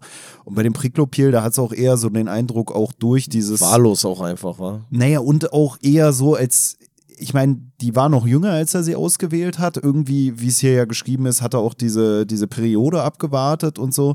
Und hier hat man noch eher, finde ich, das Gefühl, als wäre es so ein, äh, sich die perfekte Partnerin aus seiner Ja. äh, krankhaften Sicht, sage ich mal, sich heranzuzüchten und dementsprechend ihr vielleicht auch bestimmte Bücher zu geben, sie in eine bestimmte Richtung dann irgendwie auch zu erziehen, wie er es gerne gehabt hätte oder der wie er sich die Fritze Partnerin quasi- gewünscht hätte. Der Fritze wollte quasi so seine Tochter brechen und der Priklopil wollte sie überhaupt erst formen, so mäßig wahrscheinlich. Ja, ja, ne? und irgendwie wirkt es auch bei dem Priklopil eher so, es ist jetzt auch, weiß ich gar nicht, fast so, als würde man ihn in Schutz nehmen, aber so, als würde er so eigentlich äh, von ihr auch so wie so eine reale Liebe irgendwie erwarten oder so. So genauso stellt er sich das vor und die perfekte Beziehung oder oder oder. Und auch zum Teil der Umgang mit der Natascha Kampusch so, als wäre er so ein bisschen fahrlässig geworden, weil er vielleicht so ähnlich wie der Fritze auch ähm, da manchmal dachte, die würde ihn vielleicht sowieso nicht verlassen oder so, dass er sich da so eine Traumwelt aufgebaut hat. Hier wird auch geschildert, dass er, glaube ich, mit ihr irgendwie im Skiurlaub war und sie dementsprechend dann auch irgendwie mit ihrem anderen Namen aufgetreten ist und und und. Also, dass er mit der dann sogar Unternehmungen gemacht hat, mit der einkaufen war und so. Und ähm, ich glaube zum einen, weil er sie halt so jung gepickt hatte, dass, dass sie dann vielleicht so ein bisschen mehr noch sich von ihm erziehen lassen konnte, so ohne dass ich ihr jetzt irgendwie da äh, eine aktive Rolle zusprechen will. Und zum anderen, dass er dann vielleicht auch eher dachte, er hätte sie so an sich gebunden und deswegen vielleicht eher diese Vorstellung auch hatte, die dann vielleicht auch dazu geführt hat, dass er fahrlässig wurde im Umgang mit ihr, dass sie ihn vielleicht sowieso nicht verlassen würde. Also dass er vielleicht auch so das Empfinden gehabt hat, dass er für sie auch eine wichtige Person ist oder vielleicht auch ein Geliebter, was er dann vielleicht, also es viele Mutmaßungen zu diesen äh, Differenzen dann auch geführt hat, die dann auch zum Beispiel mit dem Vater von Natascha Kampusch nach ihrer, nach ihrem Entkommen irgendwie aufgetreten sind. Dadurch, dass Priklopils Seite nicht wirklich aufgeklärt wurde und auch, glaube ich, dass dann so jemand wie der Vater dann ähm, ja, dass dem die Geschichte auch nicht so ganz äh, glaubhaft zum Teil rüberkam, was ja schon krass ist, wenn der eigene Vater das so anzweifelt und ja, Ja, wobei ich auch glaube, die Natascha Kampusch wollte dann ja auch lange keinen Kontakt mehr zu ihrem, ihren Eltern erstmal haben oder zumindest eine gewisse Zeit. Und das kann ja auch bei Eltern dann so für so ein Unverständnis sorgen. So, die suchen seit Jahren ihre Tochter oder vermissen die, keine Ahnung was. Und dann sagt die Tochter, ey, ist mir gerade alles zu viel. Ähm, was man verstehen kann aus ihrer Perspektive, aber trotzdem für die Eltern natürlich hart ist wahrscheinlich. Ja, ich finde es auch schwierig, sich so in diese Rolle rein zu versetzen, wie eingeschüchtert die gewesen sein muss, dass die, wenn die mit dem Einkaufen war, sich nicht getraut hat, irgendjemand anzusprechen oder wegzurennen oder Ja, so, ja, weil ja. das so gut gewirkt hat, scheinbar, vielleicht aber auch durch diese frühe Erziehung, Erziehung und dadurch, dass sie halt auch mitbekommen hat, zu was für Taten er auch in der Lage ist, im Zuge dieser äh, sadistischen sexuellen Übergriffe oder so, dass sie ihm vielleicht das auch wirklich zugetraut hat, dann in so eine Richtung eskalieren zu können. Wo jemand wie, wie wir, der vielleicht in einer anderen Realität groß geworden ist und auch erzogen wurde, vielleicht eine ganz andere Einschätzung von der Realität hätte. So, auch wenn einem jemand so eine Drohung aussprechen würde, würde man vielleicht im Supermarkt sich eher dann trauen, loszurennen, als jemand, der von klein auf, so im Kindesalter, schon so eine Stories hat äh, eingebläut bekommen, sage ich mal, dass es nicht möglich wäre, wegzukommen. Ja, und er hat ja auch so, also zum einen hat er damit gedroht, dass wenn sie versucht wegzurennen, dass er sie töten wird und ihre Eltern töten wird. Und äh, die hat ja dann auch in seinem, also außerhalb von ihrem Kellerverlies, hat sie ja dann auch in seinem Haus irgendwelche Arbeiten äh, verrichten müssen. Und ähm, also hat er auch gekocht und so, also so wirklich eigentlich so in der Welt von dem Priklopil wahrscheinlich so die Vorstellung von einer, von einer vernünftigen Beziehung. Ähm, Das ist ja auch so ein bisschen so, dann auch so wie bei diesem Stockholm-Syndrom, ne? dass man so sagt, man ähm, verbündet sich sozusagen auch mit dem Täter, um selber nicht mehr in der Opferrolle zu sein. Sowas ist es ja auch vielleicht so eine Form des Selbstschutzes, dass man dann bei manchen Sachen, zum Beispiel bei diesem Kochen, auch eher äh, in eine Kooperation übergeht, um dann halt nicht mehr in dieser Rolle, sage ich mal, der geschädigten Person zu sein, sondern also sagt man ja so bei Stockholm, Ja, ja, ich weiß, dass man wobei ich so glaube, dass- Täter also- verbindet oder ja, so. wobei ich nicht das Gefühl habe, dass es hier bei ihr so der Fall war, sondern da war es wirklich die Angst. Und der hat ihr halt auch so irgendwelche Schauergeschichten erzählt, wo ich auch so denke, so, okay, ist schon krass, dass sie das überhaupt geglaubt hat, weil er hat ihr dann erzählt, beispielsweise, dass die Türen und Fenster, dass die mit Sprengfallen gesichert sind. Und wenn man die dann, wenn man dann versucht, da durchzugehen, so, dann wird man da in Stücke äh, gerissen gewissermaßen. Da habe ich auch so gedacht, so, Alter, das hast du hier jetzt geglaubt, so. Also, das war für mich so absurd und fern der Realität. Aber andererseits wird er ja auch so, ja, also wenn du halt über Jahre so einen Einfluss ausübst, so, dann funktioniert das vielleicht auch. Ähm, auf jeden Fall fand ich das auch krass so, dass, dass er auch selber sich das getraut hat, sage ich jetzt mal, überhaupt mit der da draußen irgendwie rumzulaufen und muss ja schon von sich sehr überzeugt gewesen sein. Und bei der Polizei hat die Natascha Kampusch auch später dann ge gesagt, ich konnte mir keine fehlgeschlagenen Fluchtversuche leisten. Ich hatte Angst, dass er mich für immer unten einsperrt oder noch schlechter behandelt. Und das ist halt auch so das Ding, dass wenn irgendwas nicht funktioniert hat oder sowas, dann hat er sie halt länger in diesem Verlies äh, gelassen. Oder dann halt auch sowas wie, äh, weiß ich nicht, Nahrungsentzug oder was weiß ich was, irgendwelche anderen Strafen sich da überlegt und ausgedacht. Ja, des Weiteren wird ja auch noch zu den Parallelen zwischen dem Priklopil und dem, Fritz, dem Fritze aufgeführt, halt neben diesen ganzen sadistischen sexuellen Neigungen, die auch vorzufinden waren und auch Handlungen, die sie an ihren Opfern vollzogen haben, dass sie wohl beide eine zwanghafte Persönlichkeitsstörung hatten, die auch gewissermaßen dann mit dem äh, ja, wie vorhin schon gesagten Erfolg ihres Handelns sozusagen in Verbindung gebracht werden kann. Also, dass sie halt so besonders klare Regeln für sich und auch für andere aufgestellt haben und dass sie auch sehr penibel waren in, in ihrer Ausführung von zum Beispiel Arbeiten, weshalb sie auch auf, an ihren Arbeitsplätzen dann relativ geschätzt waren und halt auch so ein Perfektionismus, der auch zum einen befeuert hat, dass sie sich überhaupt diese technischen Fähigkeiten angeeignet haben, um diese ganzen Verliese, sage ich mal, in ihre äh, Wohnhäuser zu integrieren und zum anderen auch, dass äh, das Ganze so lange von denen aufrecht äh, erhalten werden konnte. Also mit dieser zwanghaften Persönlichkeitsstörung geht halt auch einher, dass sie halt besonders penibel sind, auch was so Planung angeht und sowas. Und das war ja auch was, worauf wir schon öfter verwiesen hatten. Deswegen wäre ich für diese Tätigkeit komplett ungeeignet. Da wäre ich organisatorisch nicht gut genug aufgestellt für. Ja, ja. Das habe ich mir selber bei mir auch gedacht, weil ich mich dann so gefragt habe, okay, ich habe auch so dann doch schon manchmal sowas Perfektionistisches, aber ich bin halt auf jeden Fall kein großes Planungsgenie oder so. Aber das ist hier sowas, worauf bei beiden verwiesen wird, wie wir ja schon meinten, dass die vielleicht dann auch so, wie man, wie soll man sagen, so fast wie so Koryphäen innerhalb dieses Fachs gewesen sind, weil die halt so genau das alles durchgeplant haben, dass es halt so lange auch geheim gehalten werden konnte, was dann schon wieder zu der, ähm, ja, zu dem Ausmaß äh, beigetragen hat, inwiefern diese Täter oder auch diese Taten dann als beeindruckend auch von der Außenwelt wahrgenommen werden. Dass man es so lange schafft, da jemanden im Keller zu halten, unterhalb von äh, irgendwie seiner in Anführungsstrichen heilen Familie, die darüber dann ihr Leben äh, ja, verlebt.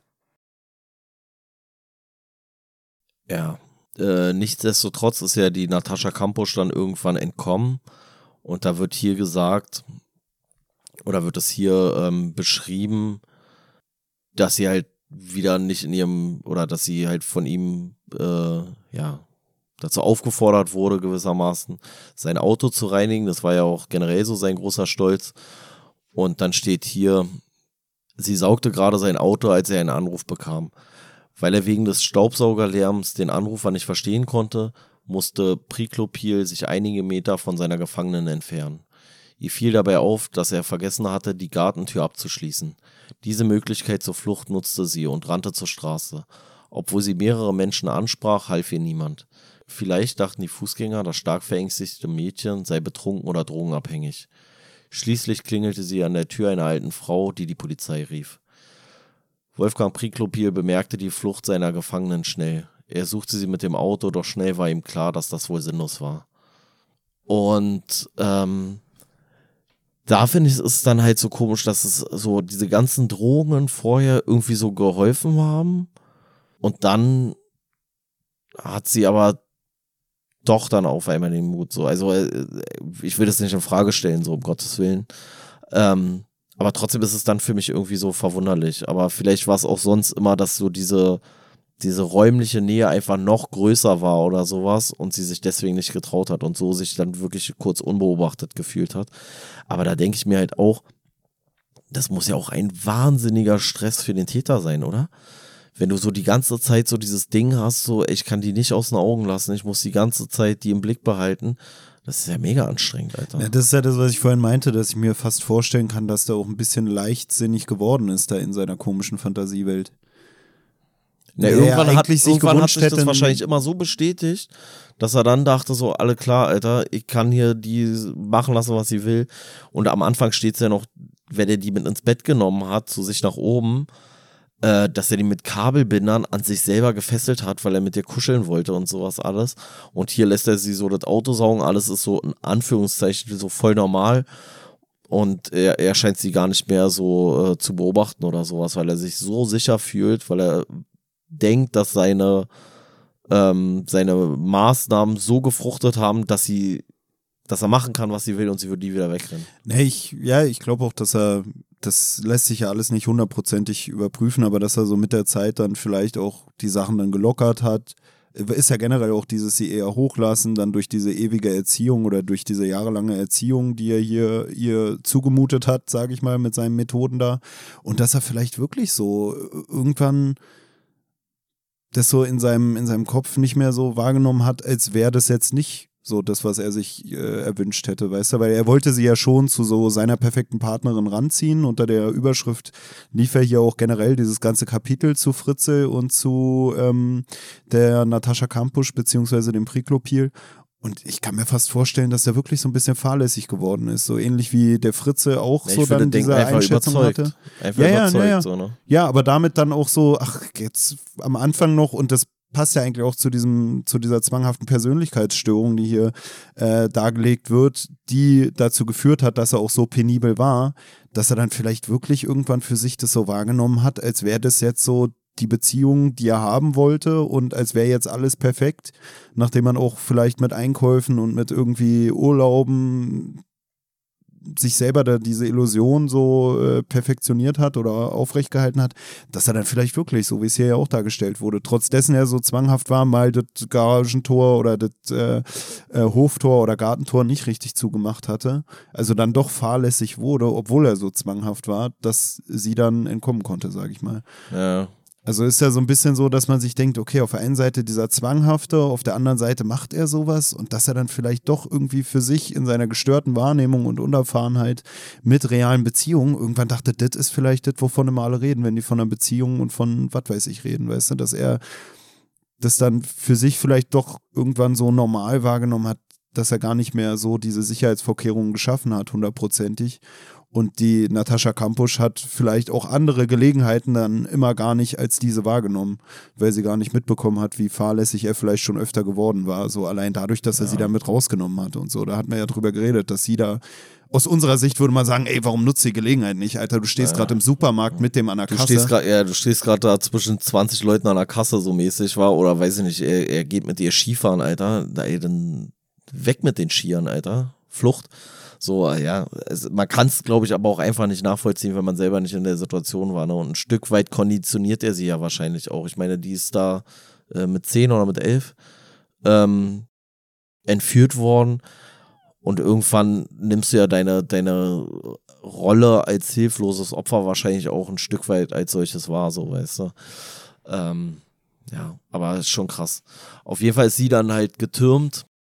Äh, dann wird hier noch äh, beschrieben, dass der Priklopil äh, irgendeinen Kollegen angerufen hat und hat sich dann mit dem noch getroffen und dem hat er dann da irgendwas erzählt von wegen äh, Trunkenheitsfahrt und äh, jetzt wird ihm sein Führerschein abgenommen, also hat ihm irgendwie da so ein Ammärchen aufgetischt, weil er einfach irgendwie wahrscheinlich so seine Aufregung so ein bisschen loswerden wollte.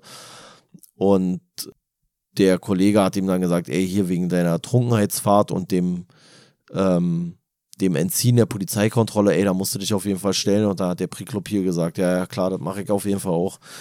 Und ist wieder aus dem, aus dem Auto ausgestiegen, wo er sich mit seinem Kollegen getroffen hat und hat sich dann da irgendwo von Zug geschmissen, war es, glaube ich, war. Und sich so gewissermaßen einer, eines Verfahrens entzogen. Ja, das ist auch so ein Bild, was sich seitdem bei mir im Kopf so eingebrannt hat. Zum einen gab es immer so ein Bild von dem Haus, in dem er sie da gehalten hat. Und dem scheiß Bahnhof war. Genau, Ja, und stimmt. Bahnhof. Das sind so Sachen, die geistern bei, Ja, bei ja, Fritze stimmt. habe ich immer den Fritzel, seine Fratze im Gesicht. Vor allem, äh, das fand Kopf. ich übrigens auch. Und äh, bei Priklopil ganz klar irgendwie dieses Haus und den Bahnhof. Das hat sich richtig bei mir eingebrannt. So. Und ich meine, da war ich ja auch gerade mal irgendwie elf Jahre alt oder so. Damals, Ja, stimmt, dieser ba jetzt wo du es sagst, erinnere ich mich wieder. Ähm, vor allem, das fand ich, hatte ich ja vorhin auch kurz erwähnt, bei dem Fritzel, da habe ich auch dieses Bild und da sieht er ja so wie so ein verwahrloster, Ja, halb obdachloser Als die Kollegin Triebtäter meinte, der aus. war so der Frauenschwarm. Ja, ja, und, oder? und so seine Kollegin hat gesagt, ja, der sah immer so gut, also ist auch ein anderes Alter, von dem sie da spricht, so logischerweise. Ähm, aber dann habe ich mir mal angeguckt, wie Fritzl nämlich in jungen Jahren aussah und der war wirklich jetzt nicht Ah, okay. komplett unattraktiv oder sowas. So. Also kann ich mir sogar vor, aber später, der sieht ja schon aus wie der schlimmste Menschenfresser, Alter, so weißt du. Und deswegen, Ich wollte gerade sagen, es würde Äh. mir schon fast Hoffnung geben, dass wenn ich irgendwann sterbe und Leute, keine Ahnung, warum jemand zu meinem Tod interviewt werden sollte, es wäre so bitter, wenn dann auch alle sagen würden, ey, der war der hübscheste der Klasse so und du denkst ja so, okay, fuck, Alter, ich hab's mein Leben lang nicht wahrgenommen. Nee, aber das war auch sowas, ne? Man denkt so, und ich finde, da passt der Fritze ja auch zu, eigentlich schon wieder durch sein Rans aussehen, sage ich mal, wo, wo man immer dachte, boah, der sieht ja richtig schäbig aus oder so, wie so ein richtiger, genau mal, wie das, was ihm vorgeworfen wird, sieht ja, er eigentlich ja. aus. Und der Genauso. Priklopil, den habe ich auch so ein bisschen, Den habe ich gar nicht so in Erinnerung. also was ich erinnere, ist der, der ist eher halt so ein bisschen so, doch schon, ja, wie du schon sagst, so eher jünger und eigentlich gar nicht so hässlich oder so gewesen, so was ich erinnere. So ein, Nee, ich glaube, also Dunkle ganz Haare, normal, glaub ich. so ey, jetzt nicht super auffällig, glaube ich. Ja, auf jeden Fall, ähm, wie gesagt, hat sich der Priklopil dann einem Urteil entzogen durch seinen äh, Selbstmord. äh, hast du direkt noch einen Punkt? Sonst? Äh, nee, nur noch eine Äußerung von der Natascha Kampusch. Ähm, und die hat in ihrem Buch geschrieben, die Gesellschaft braucht Täter wie Wolfgang Priklopil, um dem Bösen, das in ihr wohnt, ein Gesicht zu geben. Und ich glaube, das ist halt wirklich immer so ein bisschen so, ne? Also, man braucht irgendwie so diese, dieses personifizierte Böse, um das auch irgendwie die Gefahr äh, zu visualisieren, so ein Stück weit, aber gleichzeitig auch nicht so viel damit zu tun haben zu müssen. So. Und das so ein bisschen zu sagen, so, ja, das war der eine, der eine Schlimme, aber eigentlich sind wir nicht so schlimm. Ne, für mich war das auch so beim Lesen, also es war auch so die letzte Aussage, die ich dazu noch gebracht hätte oder hier dann zitiert hätte, war das für mich schon wieder sowas, wo ich vielleicht aber auch dadurch geprimed, dass ich kurz davor äh, kurz äh, das gelesen hatte zu der Natascha Kampusch, wo dann auch stand, dass der Vater es so angezweifelt hat, wo ich so dachte, es wirkt fast so, wie ihn so in Schutz nehmen. Ja, jetzt habt ihr hier den Priklopil, um dem Bösen, welches in euch als Gesellschaft wohnt, ein Gesicht zu geben. Gleichzeitig, finde ich, kommt damit auch so zum Ausdruck dieses, dass es dann eigentlich doch oft so Leute sind, die gar nicht so mega auffällig sind oder die dann Ewigkeiten Ja. damit auch unentdeckt bleiben können und so dieses, man braucht so diesen einen, den man, dem man dieses Gesicht des Bösen sozusagen aber eigentlich kann. hat er schon wieder so ein Allerweltsgesicht, dass es eigentlich schon wieder jeder sein kann, auch ein Stück weit. Nee, und es kann halt auch wirklich jeder sein, weil so jemand, so ein, so ein einfacher Dödel da, sage ich mal, der jetzt nicht groß äh, scheinbar aussieht, sage ich mal, ähm, das dann schaffen kann, so jemanden dann da ewige Jahre sozusagen in seinem Keller zu halten, weißt du? Und das ist ja auch wieder dieses, worunter hier dieses ganze Kapitel lief oder worauf hier auch verwiesen wurde, dass eben solche Taten äh, eigentlich auch in allen Kulturen und auf der ganzen Welt vorkommen. Und äh, dazu hat es für mich halt auch einfach gepasst, so dieses, wenn dann so ein Fall rauskommt, dann findet man so diesen einen Täter oder dieses äh, personifizierte Böse, aber wie viele Leute in der Nachbarschaft ähnliche komische Sachen abziehen oder ihre Kinder misshandeln Oder zumindest so. diese Fantasien haben, so, ne, in irgendeiner Art und Weise und äh, sich vielleicht nur ein Stück weit äh, noch ein bisschen zusammenreißen oder sowas. Das kannst du halt nicht sehen. Also, das ist ja so auch so dieses, was ja so die Nazis damals so ein Stück weit versucht haben, irgendwie so, eine, so, ein, so ein Verbrechergesicht, oder also gar nicht nur die Nazis, gab ja generell dann so eine äh, Versuche, äh, bestimmte Straftaten, bestimmten Gesichtsmerkmalen oder Körpermerkmalen oder sowas Phrenologie. zuzuordnen. Äh, wie bitte? Phrenologie, meinst du? Äh, ja, wie heißt denn der, wie heißt denn der Dödel, der dafür ganz bekannt ist? Irgendein Italiener war das. Ähm, Ambrosius? Ich glaube. Notfalls haben wir nächste Woche wieder einen Ja, ja, Faktencheck. ich, ich, mach- ich mache einen Faktencheck ne, selber nochmal nachher. Ähm, naja, äh, wie gesagt, das war es auf jeden Fall dazu. Im Folgenden wird hier noch darauf verwiesen, dass es halt sowas nicht nur in Österreich gibt, obwohl ich das schon irgendwie so krass finde, dass so ein relativ kleines Land dann zweimal für sowas da äh, mit sowas auffällt. Ähm, sondern dass es halt überall auf der Welt stattfinden kann. Und äh, dann werden hier auch noch so ein paar andere Fälle aus den USA und aus äh, Italien und auch aus Frankreich äh, genannt als Beispiele. Und will ich jetzt aber gar nicht so krass drauf eingehen, es sei denn, du hast dazu noch irgendwas, aber was ich interessant fand oder äh, krass auch einfach, war ein Fall, der sich in Frankreich ereignet hat und da hat der Stiefvater seine Stieftochter 28 Jahre lang ja quasi eingesperrt, mit der auch weitere Kinder gezeugt, die Kinder sogar offiziell als seine Kinder eintragen lassen und dann steht hier darüber, die Behörden des kleinen Ortes wussten, dass der Mann seine Stieftochter missbrauchte, misshandelte und immer wieder schwängerte, griffen aber nicht ein. Und der Bürgermeister hat im Anschluss, als das alles halt ähm, rauskam, gesagt, ja, ich wusste es, das ganze Dorf wusste es, aber beschmutzen wir Colombs nicht, also das ist die Ortschaft dort, was die Leute untereinander treiben, hat uns nicht zu beschäftigen. Also im wahrsten Sinne, was sie untereinander treiben. Und da habe ich so gedacht, so, das ist halt auch, das ist so komplett kranker Scheiß. Ne? Also manchmal wollen Leute vielleicht was nicht sehen, was sie sehen könnten. Aber wenn sie es dann sehen und dann trotzdem so eine ganze Dorfgemeinschaft schweigt aus Angst, dass sie irgendwie da so, ein, so, so eine Negativschlagzeile generieren, da denke ich so, ey, was ist denn mit euch nicht in Ordnung? Und hier dann in dem Fall sogar der Bürgermeister von dem kleinen Kafter.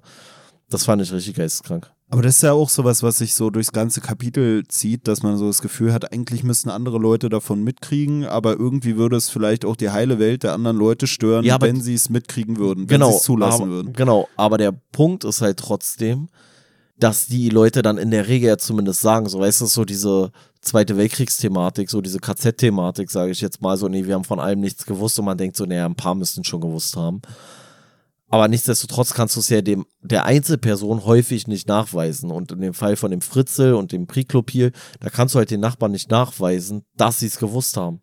Und im Fall von dem Priklopil kannst du, hast du ja sogar jemanden, der sagt so, ey, der könnte da mit drin stecken und aus irgendwelchen äh, Ermittlungspannen heraus passiert danach einfach nichts. Aber hier gibt ja der Bürgermeister sogar zu. Also der gibt selber im Interview zu und sagt, ja klar wussten wir das, Alter, wussten wir alle, Alter, aber ey, wollen wir doch nicht, dass das hier, dass unser Dorf bekannt wird als das äh, Inzest äh, Missbrauchsdorf oder sowas, so weißt du. Und das finde ich ist schon nochmal eine andere Hausnummer. Also was auszublenden und bewusst oder unbewusst vielleicht auch gar nicht sehen zu wollen, obwohl man sehen kann, ist immer noch ein Ding so, aber das zu sehen und das dann sogar noch öffentlich zu sagen, dass man es gesehen hat, aber trotzdem nichts gemacht hat, so das ist schon irgendwie auch abgebrüht, finde ich. Ne, ich meine nur, dass es auch vielleicht so eine Abgründe des menschlichen Seins sind, dass diese Realität gar nicht in die Welt der Menschen passt und man deswegen gar nicht ja, in der klar. Lage ist, das zu sehen. Weißt du, genauso ja, ja. auch bei Fritzels Frau, wo man sich fragt, wie kann die es nicht mitkriegen? Man Natürlich wird darauf verwiesen, was für ein Planungsgenie auch der Fritzel wohl gewesen sein muss, um das überhaupt alles machen zu können, aber ja, Wahrscheinlich wäre es bei mir selber so gewesen, wenn ich der Nachbar von dem scheiß Fritzel gewesen wäre, selbst vielleicht mit meinem äh, Polizeihintergrund oder sowas, dass ich gesagt hätte so, Alter, das ist, der ist richtig durch, Alter, wie der seine Familie behandelt, aber es reicht halt nicht aus, um eine Strafanzeige zu schreiben. Aber ich hätte doch bei dem wahrscheinlich auch niemals gedacht, dass der in seinem Keller einfach mal fünf Kinder da äh, von seiner eigenen Tochter äh, gefangen hält. So. Naja, auch diese eigenen Kinder, dann die Briefe und so, dass das nicht viel früher schon aufgeflogen ist, das sind halt so Sachen, die einen dann verwundern. Ich meine, bei dem Priklopir ist es ja genauso, was du ja auch davor gelesen hattest mit diesem äh, anonymen Hinweis, dann mit dem, dass man da so sein Haus kontrolliert, dann gibt es da sogar halt so einen Wagen, dann ist da aber Bauschutt drin und dann passt es schon wieder. Oder auch, wo die Campus stand, da mit dem wohl im Urlaub war, wo man sich auch denkt, das im Nachhinein fragt man sich halt, ob es nicht auch für Leute irgendwie Möglichkeiten gegeben hätte, an der Eigenartigkeit des Verhaltens dieser Person das irgendwie erkennen zu können oder so. Und dann aber auch dieses, dass die Natascha Campus dann da zu den Leuten geht, nachdem sie da aus dem Garten gerannt kommt und denen irgendwie sagt, ey, ich wurde da festgehalten. Also da würde mich auch interessieren. Ja, und dann glaubt ja auch keiner. Also dann ist es eigentlich schon wieder so, dass man rückblickend dann auch sagen muss, so, selbst in der Situation, als sie das erstmalig macht und dann sagt, was ihr passiert ist, nimmt erstmal von ihr keine Notiz. Insofern kann man ihre Befürchtung, dass, dass äh, weiß ich nicht, ihre Flucht dann nicht erfolgreich ist, schon fast wieder nachvollziehen. Ne? Naja, und ich glaube auch umso ehrlicher, also ich frage mich halt wirklich, wie sie das den Leuten dann versucht hat zu vermitteln, weil ich glaube fast umso ehrlicher sie gewesen wäre, umso abstruser und wenig passend ja, ja, ja. ins Weltbild der Menschen wäre es gewesen. Weißt du, wenn sie einfach gesagt hätte, ey, hier ist so ein komischer Typ hinter mir her, der hat irgendwie ein Messer aus der Tasche gezogen, weißt du, sowas wäre wahrscheinlich eher, als wenn sie da hingeht, ey, ich bin gerade aus den Fängen von so einem Typen entkommen, der mich da äh, zwölf Jahre in seinem Keller gefangen gehalten hat. Dann bist du ja völlig, Alter. Da, da komme ich ja noch schwieriger auf mein Leben klar, als wenn mir hier jemand sagen würde, ey, mir rennt gerade jemand mit einem Messer hinterher, kannst du Naja, mich vor allem in die Bude lassen. Vor allem, ich stelle mir jetzt auch gerade vor, wenn ich, also es ist natürlich auch absurd, weil in, der, in dem Ausmaß konnte es ja auch keiner dann wissen. Aber wenn ich mir vorstelle, ich habe so einen Nachbar wie den Fritzel oder sowas und ich denke so, Alter, der schreit ständig seine Familie an und die wirkt auch schon total verängstigt. Aber das Haus ist ja immer schön und so, der Typ selber übelst unsympathisch, bla bla bla. Und ich würde zur Polizei gehen und sagen so, ja, und jetzt lagen da, jetzt sind da irgendwie die Kinder angeblich von seiner ähm, äh, verschwundenen Tochter oder sowas, die jetzt da abgelegt wurden und irgendwie ist das alles merkwürdig. Also meine Vermutung ist ja folgende, der vergewaltigt seit 20 Jahren seine, seine Tochter, hat mit der mehrere Kinder und ich könnte mir vorstellen, der hat einfach in seinem Keller so 55 Quadratmeter Verlies. Da würden die ja denken, ich bin komplett geisteskrank, so weißt du. Also, wenn du so eine, mit so einer Theorie irgendwo hingehen würdest, würde jeder sagen, Alter, wie kommst du auf den Quatsch, so weißt du? Und das ist halt auch so, so absurd. So, je dichter du wahrscheinlich dran bist an der Realität bei so, einer, bei, so- bei so einem Fall, desto unglaubwürdiger ist es, wenn du das irgendjemandem erzählst, deine Vermutung, so weißt du. Na, das ist vielleicht auch mit diesem, was Natascha Kampusch auch sagen will, mit dem, die Gesellschaft braucht Täter wie Wolfgang äh, Priklopil, um dem Bösen, das in ihr wohnt, ein Gesicht zu geben. Das vielleicht auch so ein bisschen so ist, äh, wie es hier ja dargestellt wurde, diese äh, Zwangspersönlichkeiten, also diese Persönlichkeiten mit einer zwanghaften Persönlichkeitsstörung, diese Leute, dass das halt auch schon wieder eine Rechtfertigung für die Gesellschaft ist, sowas nicht wahrnehmen zu können. Ey, die haben das ja so perfekt ausgeübt, deswegen konnten wir es ja gar nicht merken. Die waren ja da so perfekt hinterher und das ist so dieses Faszinierende, wie, wie perfekt und wie lange die sowas durchführen konnten. Gleichzeitig aber, dass sie vielleicht mit der Aussage auch darauf aufmerksam machen will, dass es eigentlich so viele, äh, so viel Böses in unserer Gesellschaft gibt, was eigentlich offensichtlich ist, aber man bezieht sich immer nur auf diese perfekten Bösewichte. Weißt du, was ich meine? Also, na klar. wie du es ja auch schon meintest, oder wie man es auch bei Fritze sagen könnte, dass der in seiner Kindheit auch schon äh, übelstes Leiden vielleicht durchleben musste aufgrund der Umstände, in welchen er groß geworden ist. Und dass wir halt so viel haben, was wir als Gesellschaft tolerieren und uns dann auf diese Extremfälle stürzen, von denen man ja gar nichts hätte mitbekommen können und wo die Leute da über Jahrzehnte lang irgendwie im Keller festgehalten wurden. Aber so diese alltägliche Gewalt oder das alltägliche Böse, was auch vor unseren Augen geschieht, das sind wir ja auch nicht in der Lage wahrzunehmen bzw. anzuprangern. Na, vor allem, wenn diese, diese ganz krassen Fälle halt schon nicht wahrgenommen werden. Was ist da mit all den Sachen, die da drunter noch so stattfinden? Ne? Also, das ist ja dann auch so das Krasse. Also, der baut da quasi ein Haus in seinem Haus, hält da mehrere Gefangene, vergewaltigt über Jahre hinweg seine eigene Tochter, bringt dann sogar die Kinder teilweise aus der, aus der, aus dem Keller hoch in seine Wohnung, sagt, ey, die, die wohnen jetzt hier übrigens, die wurden uns auf die, auf die Türschwelle gelegt, hier als Säuglinge oder keine Ahnung was. Also wenn das schon möglich ist, so, was ist da mit den Sachen, die so viel, in Anführungszeichen, profaner inszeniert sind, wo es einfach nur um ganz normalen Kindesmissbrauch geht, so, ne? Also das ist ja so, ich- sag jetzt mal äh, zynisch, das ist ja Königsklasse. Das ist ja Königsklasse, wenn es um, um, um Kindesmissbrauch geht, so mäßig. Ähm, aber so dieses ganz normale, was, was ist denn da dann noch so alles so vielleicht unter der, ähm, unter dem, wie, wie sagt man da, unter der Oberfläche noch zu finden?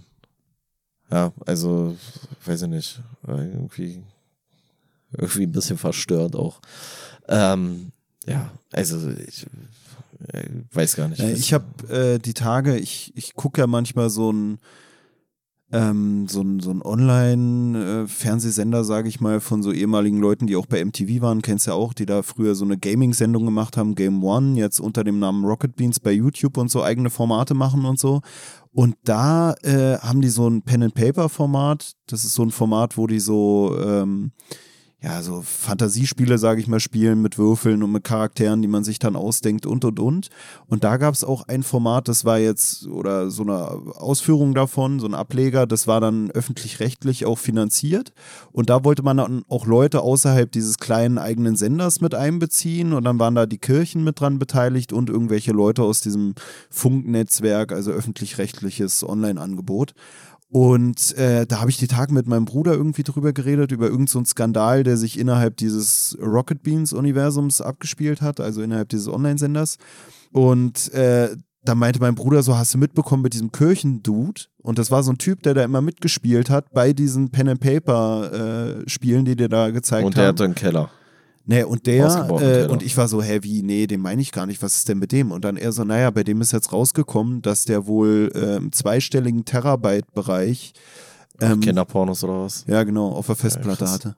Und wenn du dir den Typen, ich habe auch zu meinem Bruder gesagt, wenn du dir den angeguckt hast, Alter, das ist ja auch schon so krank. Alter. Ja, ich, ich also ich frage mich auch immer so, also ab einer gewissen Größe denke ich mir auch so, so, Alter, what the fuck, Alter, wie viel auch dann so, ne? Also es ja, das war irre. auch so einer, aber es ist ja immer so bei den Leuten, wo es nicht auffällt, so von dem man es nicht erwartet hätte. Weil eigentlich ist es aber, ja auch. Weil man, du erwartest es ja auch eigentlich von gar keinem. Also selbst von den größten Arschlöchern erwartest du ja nicht so eine kranke Scheiße eigentlich. Naja, ne? und ich meine auch der, von dem man es erwartet hätte, der hätte es wahrscheinlich auch nicht so geheim halten können oder gar nicht gemacht, weil er selber vielleicht gewusst hätte, ey, von mir erwartet es ja jeder, ne? Also das ist ja auch sowas so, ist doch kein Wunder, dass die Leute, die dann den krassesten... Na, die werden schon bei dem ersten Bild erwischt sozusagen und der andere, der kann genau, 80.000 genau. Terabyte Kinderpornos Ist ja klar, sammeln. dass der, von dem man es am wenigsten erwartet hätte, dann vielleicht auch in der Lage ist, die krassesten Taten auszuüben, weil von dem hätte es ja keiner erwartet. Deswegen ist das perfekte Alibi eigentlich, weil keiner irgendwie den verdächtigen würde.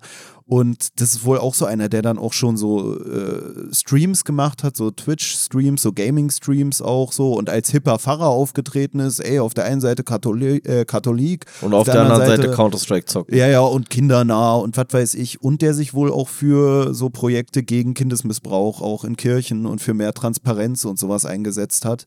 Und das ist natürlich auch wieder so ein Alibi-Ding. Ja, ja. Ne? Und ist ja auch was, wir haben ja schon öfter über diese Person geredet, äh, hier Carsten Stahl, sage ich mal, wo jetzt glaube ich auch so ein paar Eklats Kinderschutz! Nee, ich, ich, ja, ich weiß nicht, ab wann man sich strafbar macht, aber ich habe da auch schon gehört, dass der wohl mit einer Frau zusammen ist, die er schon ziemlich lange kennt, auch im Alter, wo sie wohl noch minderjährig gewesen wäre und äh, dass sich das daraus dann ja. so entwickelt habe und ähm, jetzt unabhängig davon hatten wir ja auch schon bei der Folge also minderjährig ist ja erstmal noch nicht problematisch. Naja, aber die ja wohl kennt, naja. seitdem sie 13 war und er ist okay. wohl 30 Jahre älter oder so jetzt okay. noch. Ähm, ja, muss man vielleicht auch rausschneiden, äh, schneiden, aber das ist ja generell auch oft so dieses. Nee, ist denn das ein belegter Fakt oder ist es äh, Fuck, ein belegter Fakt? Oder ähm, ist das jetzt irgend so eine naja, Ich habe mitbekommen, dass es sowas ist, was viele Leute, die auch Carsten Steil kritisieren, jetzt auch anführen, aber unter dem Vorbehalt, halt wie du es jetzt auch gemacht hast, dass die ja jetzt im Alter ist, ist wo es wieder legal ist. Okay. Naja, wo es so darum geht, eigentlich kann man ja, wie du ja, ja auch schon darauf verwiesen hast, ja gut, wenn ich jetzt jemanden kenne, seit er 10 ist und mit 20 komme ich dann mit der Person zusammen, dann kann man mir eigentlich nicht mehr vorwerfen, pädophil zu sein, auch wenn es ein bisschen schwer zu differenzieren ist, sage ich mal, wann vielleicht ja. dieses Interesse an der Person ja, angefangen hat. Ey. Keine Ahnung, kann ich nicht beurteilen, ich will ihm da nichts unterstellen, von der Warte her. Nee, deswegen äh, schneiden wir es vielleicht auch. Auf. Ja. Aber das äh, meine ich nur bei diesem Kirchendude-Typen so, dass man da auch so das Gefühl hat, dass es so dieses ist, ähm, ja, weiß ich nicht, dass halt, glaube ich, auch oft die Täter sich dann selber so wahrnehmen, von wegen, ich will ja nur was Gutes für, für die Kinder oder sowas, weißt du? Ja, ja. Nicht nur diese Außendarstellung, sondern sich vielleicht selbst auch so wahrnehmen. Naja, ich bin ja wirklich liebend und ich weiß ja wirklich, wie man mit Kindern richtig Und ich würde umgeht. ja ein Kind nie missbrauchen, aber das Kind, das will es ja eigentlich auch genau, so, weißt du? Also, das ist ja kein Missbrauch, das ist ja wirklich und das ist ja wirklich lieber so. Naja, aber das ist echt krass, weil wie gesagt, so die, die, dieses Format oder diese Sendungen, die mit dem abgedreht wurden, die wurden Hast auch schon. Hast du einen Namen zu dem Typen? Ich habe das nee, noch nie. weiß ich nicht mehr. Der ist immer als der Kü Kirchendude da unterwegs äh, gewesen und wie gesagt, die, die Formate und so wurden jetzt schon gelöscht. Also eigentlich ist alles nicht mehr auffindbar, aber das ist halt echt krass, wenn man sich das anguckt. Wie gesagt, wie sympathisch der da eigentlich rüberkam. Weißt du, und dann hört man sowas und weiß gar nicht, was Na, es gibt über ja auch so diese Datenmengen, die sich auffinden ließen, hinaus vielleicht noch hätte passiert sein können. Ja, also äh, es, es, gibt ja auch so also gibt jetzt mehr, aber ich sag jetzt mal so ganz grob unterteilt, gibt es ja dann auch so zwei, zwei Sorten von Tätern, die so irgendwie sowas wie Kindesmissbrauch irgendwie begehen oder sowas. Also, wie gesagt, da gibt es noch mehr Schattierungen, aber ich mache es jetzt mal so ein bisschen extrem. Und der eine, der einfach die Gewalt ausnutzt, so, weißt du? Und der andere, der sich vielleicht auch über Nettigkeiten erstmal überhaupt so ranpirscht, so an so ein Kind, so, weißt du? Also, deswegen ist es ja kein, kein Nachteil für jemanden, äh, sympathisch zu sein, um so eine Taten zu begehen oder begehen zu können, so, weißt du? Also, das kann ja auch, wie gesagt, kann ja auch einfach hatten wir auch hier mit ähm, vorher mit, äh, weiß gar nicht mehr, wie der hieß. Aber wo es auch so um Narzissmus ging und sowas, dass manche Leute halt auch durch ihren Charme oder sowas ihre Opfer erstmal überhaupt so kontaktiert haben. Na, ist auch was, wo ich jetzt nochmal kurz dran denken musste, jetzt im Vergleich zwischen Fritze und Priklopil, worüber wir ja auch geredet hatten, ne, dieses, dass der Fritzel dann, dann kommt er in, in Haft und auch da berichtet er noch über diese ganze heile Familie, sage ich mal, in der er da leben würde. Und, und der Priklopil erkennt, was passieren wird und sagt so. Genau, der, der Priklopil hat sich umgebracht. Und das ist ja das, was ich vorhin schon meinte, dass man da vielleicht annehmen könnte, dass es für ihn doch so eine, auch so eine Illusion war, die er für wahr gehalten hat und in dem Moment, wo sie dann doch weggerannt ist, obwohl er dachte, die würde nie von ihm gehen, weil er hat ja jetzt die perfekte Partnerin für sich rangezogen mit den Medien, die er auch ihr zugänglich gemacht hat, mit irgendwelchen Geschichten, die er ihr extra zum Lesen gegeben hat oder Serien zum Ansehen, um sie halt zu der für sich empfunden bestmöglichen oder perfekten Partnerin zu erziehen, dass es dann doch nicht so funktioniert hat, wie er es gedacht hätte, durch diese ja, Lockerung, die er dann vielleicht auch, dass er mit ihr rausgegangen ist, dass er immer mehr zugelassen hat, dass er dachte, jetzt ist sie halt eigentlich so seine perfekte Frau oder sowas, dass er dann nie erwartet hätte, dass sie vielleicht wegrennt. Und in dem Moment ist es bei ihm zusammengebrochen. Und er hat sich dann äh, vor die Bahn geworfen, wohin bei, äh, wohingegen bei Fritzel das so ein, ich weiß nicht, der, der wirkt immer abgeklärt, also so nicht so, der wirkt, finde ich, nicht so aufgeregt. So, man, man sieht ja keine Bilder oder so von ihm, sage ich mal, aber der wirkt da cooler, sage ich mal. Nicht so, als wäre der dann so jemand, der so hibbelig neben seinem Geschäftspartner sitzt und sich dann vor die, vor die Bahn wirft, sondern der lebte da, glaube ich, viel mehr. Ja, der lebt seine Welt. Illusion. Genau, der lebt ja. seine Illusion und lebt die Illusion einfach weiter. Ne? So, und, und bei Priklopir ist die Illusion zusammengebrochen. Genau, und akzeptiert auch gar nicht die Ereignisse, die dann in der Realität stattfinden, sofern sie nicht in sein Bild, in seine Weltanschauung passen, so bei dem Fritzel. Und bei dem Priklopil, der hat das vielleicht auch gelebt, so ein Stück weit, diese Illusion. Aber zumindest hat die Illusion dann äh, Risse bekommen in dem Moment, wo die Natascha Kampusch dann geflohen ist. So.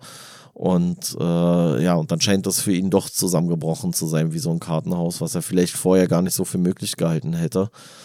Aber bei dem, äh, bei dem Fritzel, äh, der wird ja da auch beschrieben, so dass er dann auch irgendwann schon eigentlich, als er dann seine, seine Tochter, Schrägstrich, Enkelin, so übrigens Familienverhältnisse wie ja, bei wie, wie ja. bei äh, Lea Lessig, äh, wo also man auch immer nicht sicher war. Den Büchern von Lea Lessig. Ja, ja, Wobei man ja sagen muss, Lea Lessig ist ja eine Kunstfigur, von daher kann man sagen, wie bei Lea Lessig, weil man bezeichnet ja damit eine Kunstfigur und nicht die reale Autorin. Ja, ähm, naja, auf jeden Fall ist der Fritze ja, als er dann äh, seine Tochter, Schrägstrich, Enkelin, dann ins Krankenhaus gebracht hat, sogar noch davon ausgegangen, oder so wirkt es zumindest, dass er die quasi so gut erzogen hat, dass die auch diese Geschichte weiter aufrechterhalten werden. Also er ist gar nicht davon ausgegangen, dass es jetzt alles irgendwie zerbrechen würde oder sowas, ja, und wie gesagt, und bei dem Priklopil scheint ja dann seine Welt so zusammengebrochen zu sein, dass er gesagt hat, so hier will ich nicht mehr leben. So.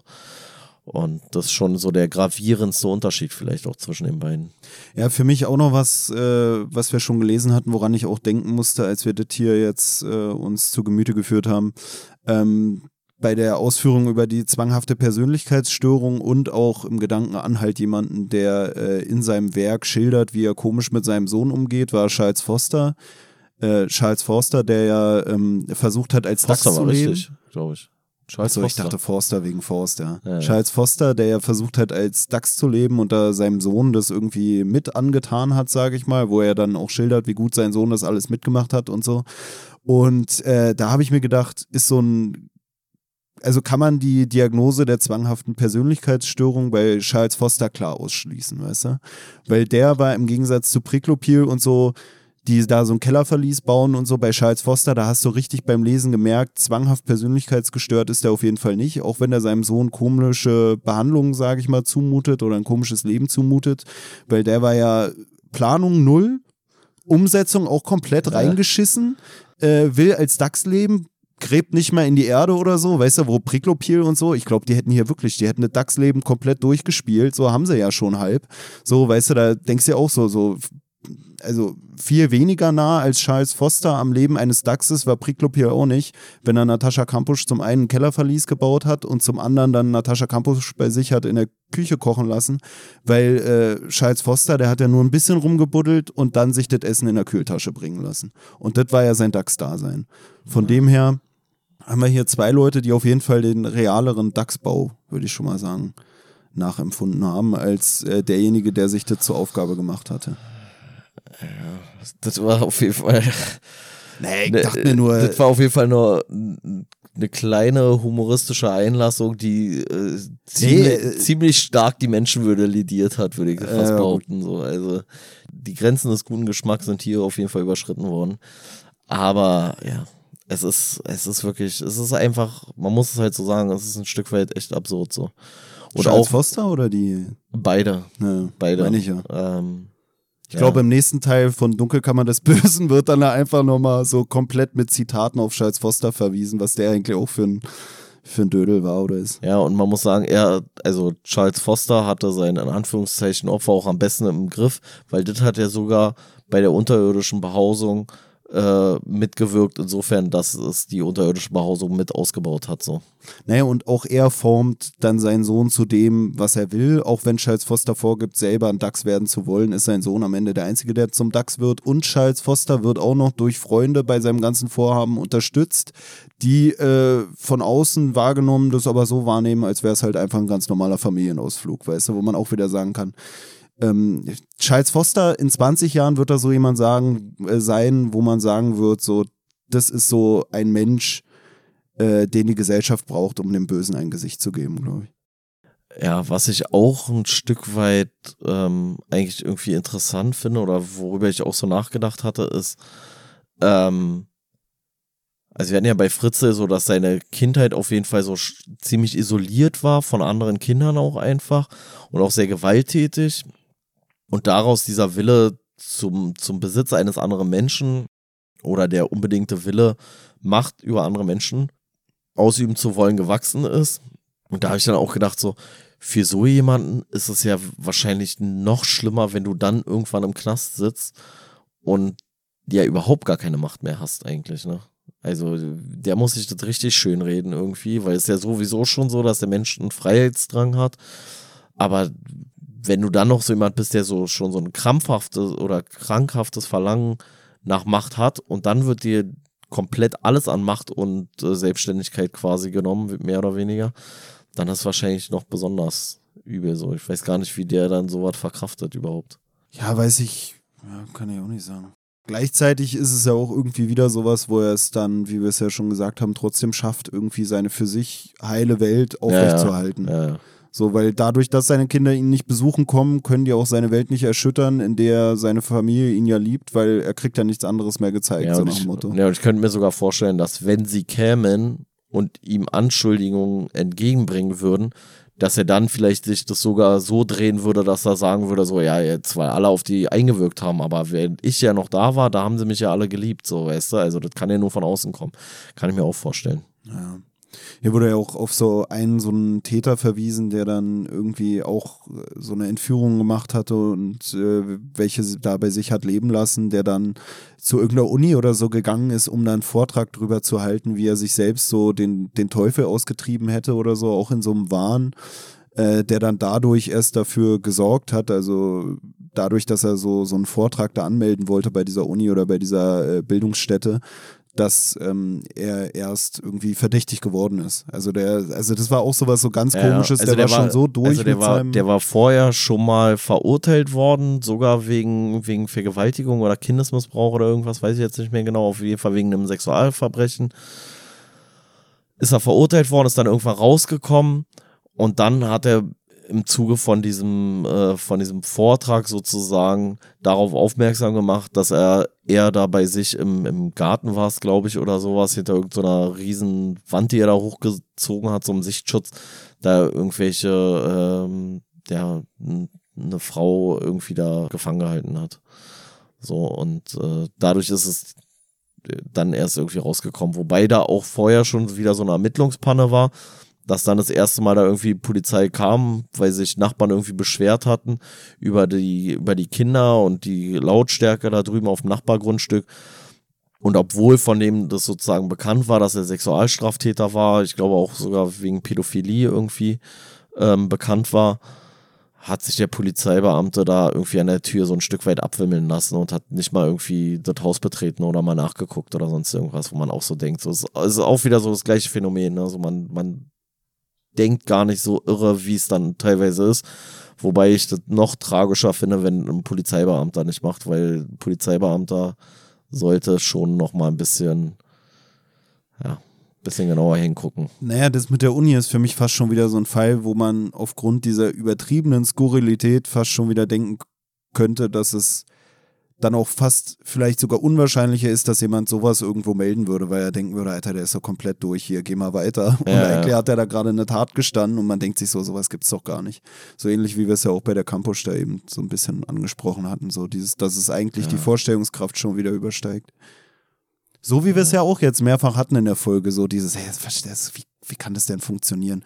Gleichzeitig hätten wir wahrscheinlich auch äh, bei Priklopil so am Nachbargrundstück leben können und uns hätte nichts gestört. So. Nee, ich sag, ich sag ja so, man hätte, also selbst wenn einem die Person komisch vorkommt, dann gehst du nicht davon aus, dass sie so kranken Scheiß macht. So. Also, also selbst die Leute, denen ich wirklich viel Schlechtes zutraue, denen würde ich sowas eigentlich nicht zutrauen. Und das ist wahrscheinlich auch so das, was so ein Stück weit dann Schutz bietet. Ne? Also du willst dich ja auch gar nicht so sehr mit so einem äh, kranken Gedanken irgendwie beschäftigen wahrscheinlich. Naja, und wer weiß, was für Leichen die eigenen Verwandten im Keller haben, ne? Ohne dass man es je mitbekommen hat oder so. Irgendwelche düsteren Fantasien oder so. Na, ja. es, es, ist ja schon alleine statistisch, ist es ja eigentlich schon interessant. Ne? Also wir haben ja eine relativ große Familie und statistisch gesehen müsste eigentlich irgendjemand in unserer Familie so äh, also äh, eigentlich in jeder Familie. Also es muss ja einen gewissen Prozentsatz geben, die, weiß ich nicht was, äh, in irgendeiner Art und Weise von der Norm abweichen, so, weißt du? Also auch im Be Bezug auf ihre Sexualität, so. Ja, und wenn es dann äh, äh, Pädophilie ist oder was auch immer. Es gibt auch so Forschung dazu, wie viele Männer eine Vergewaltigung begehen würden, wenn sie wüssten, dass keiner was davon erfahren würde. Also so umfragemäßig, dass man das so anonym umgefragt hat. Äh, glaube auch so aus den 70ern oder 80ern irgendwie rum.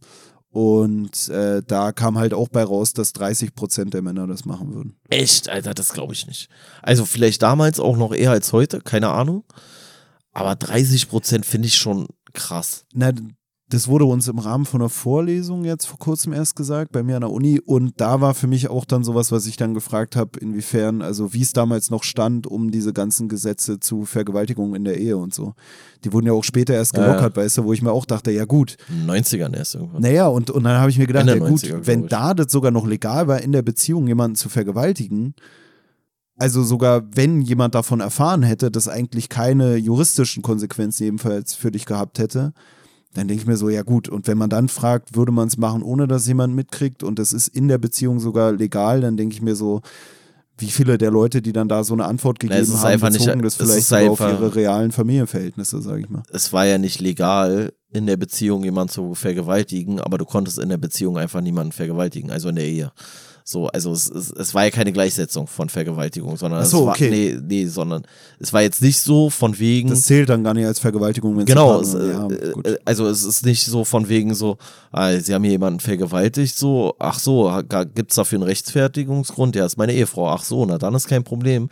Sondern ähm, ich glaube, es war einfach so, dass man vorausgesetzt hat, dass du in der Ehe auch einfach, ja, also wie gesagt, das, das war nicht dasselbe. Eine Frau draußen zu vergewaltigen, die man nicht kannte, war einfach nicht dasselbe wie, wie eine, eine Ehefrau. Da, da gab es einfach diese Begrifflichkeit Vergewaltigung in dem Sinne nicht so, glaube ich. Dann könnte man halt äh, fragen, ob das vielleicht einen Einfluss Erfüllung hatte auf die, Pflichten. auf die Bewertung von unvernehmlichem oder uneinvernehmlichem Sex oder so, Ja, wenn, ja. wenn sowas da noch okay war. Aber Ja. auf jeden Fall ja 30 Prozent so. Das heißt, jeder. Dritte, eins, zwei, wer auch immer jetzt den Raum betritt, du bist es so. Ja, also der nächste Mann, der jetzt den Genau, Raum betritt. Nee, aber ich muss wirklich sagen, so, also ich, ich bin auch bei manchen Sachen vielleicht irgendwie äh, ein Arschloch oder so, keine Ahnung. Aber das ist wirklich was, was mich auch null reizt und was ich wirklich so könnte ich auch einfach nicht. Also ich, ich kann das auch das kann ich auch wirklich Ja, nicht. von dir würde man es am wenigsten erwarten, finde ich. Nee, also ich glaube, Du bist so obwohl- einer von dir, ich würde so wenig von dir erwarten, dass du bist wirklich für mich so außerhalb von jedem Täterprofil. Also Nee, ich bin dich würde ich bin- nicht direkt am ersten Tag äh, irgendwie verdächtigen, weißt du?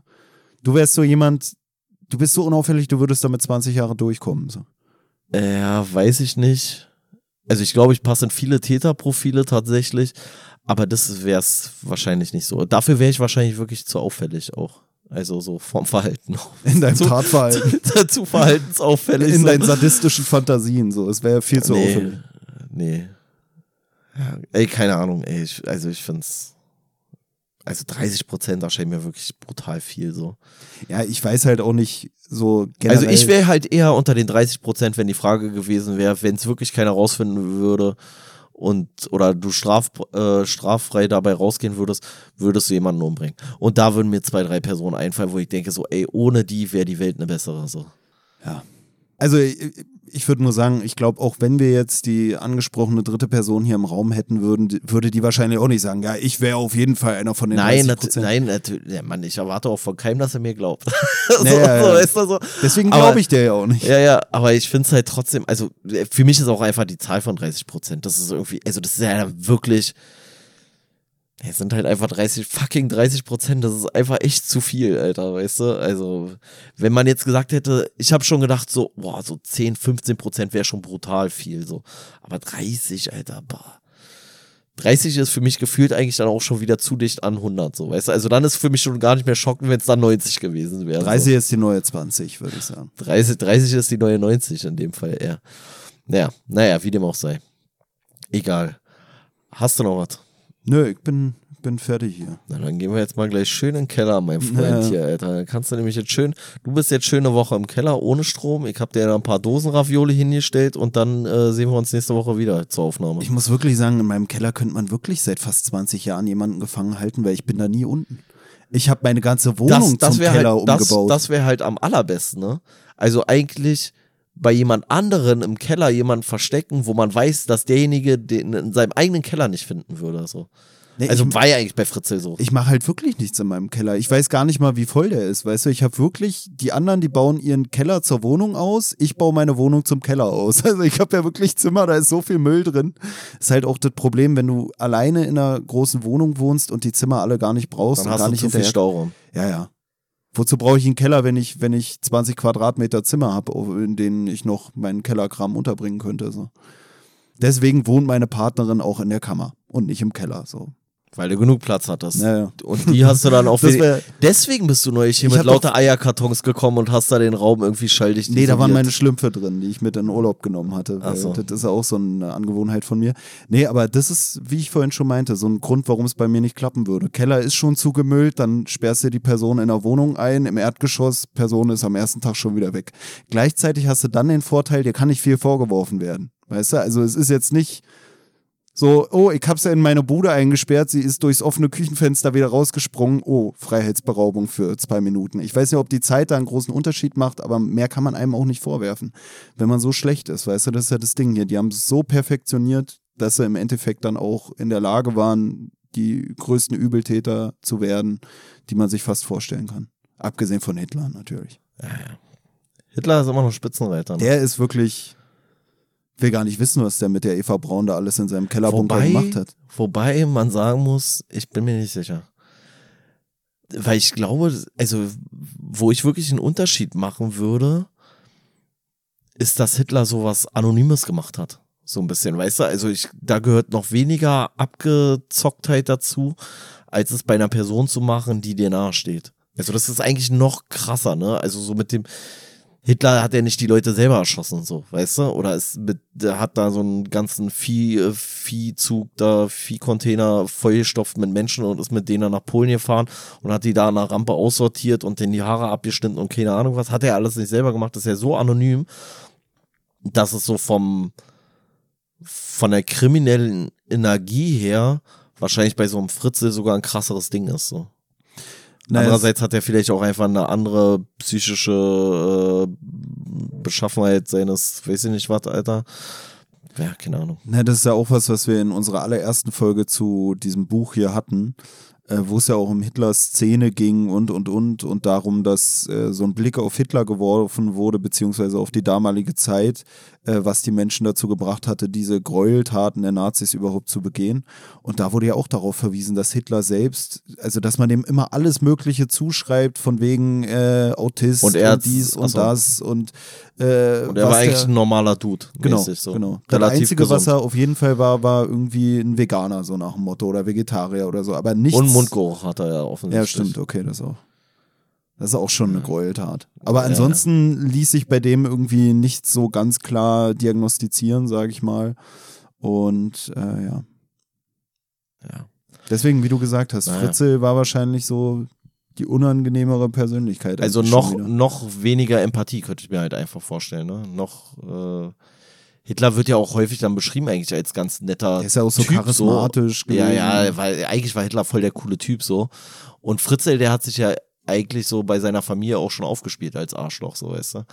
Ja, also ganz komisch. Naja. Ja, ist ja auch das hier. Der Priklopil, der äh, knallt irgendwelche Vögel ab da mit seinem komischen Gewehr und so. Und bei Hitler ist er auch so Tierfreund und Ja. was weiß ich. ja, und Hundeliebhaber Ja, und so. ja. Geil. Ist eigentlich eigentlich lustig so, man hat so fast das Gefühl, bei Priklopil gibt es so Leute, die sagen, ey, der kommt mir irgendwie komisch vor. Der hat, glaube ich, da irgendwie, also hier wird ja so ein Mädel gesucht. Ich könnte mir vorstellen, dass der die da bei sich im Keller hätte. Und Hitler, das war so, ja, nee.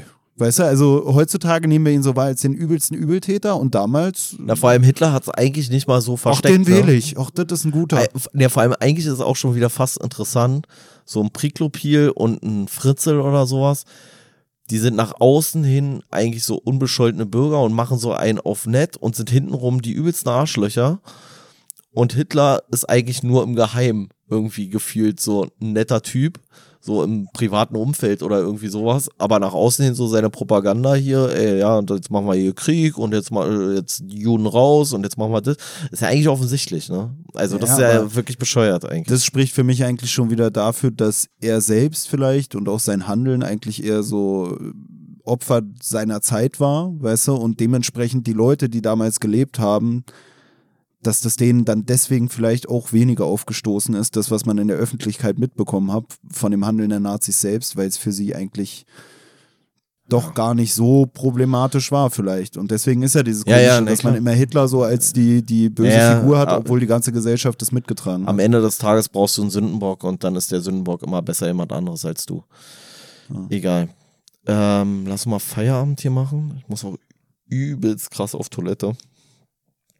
Und genau. Dann gucken wir mal, wann wir hier wieder zu dem Buch greifen.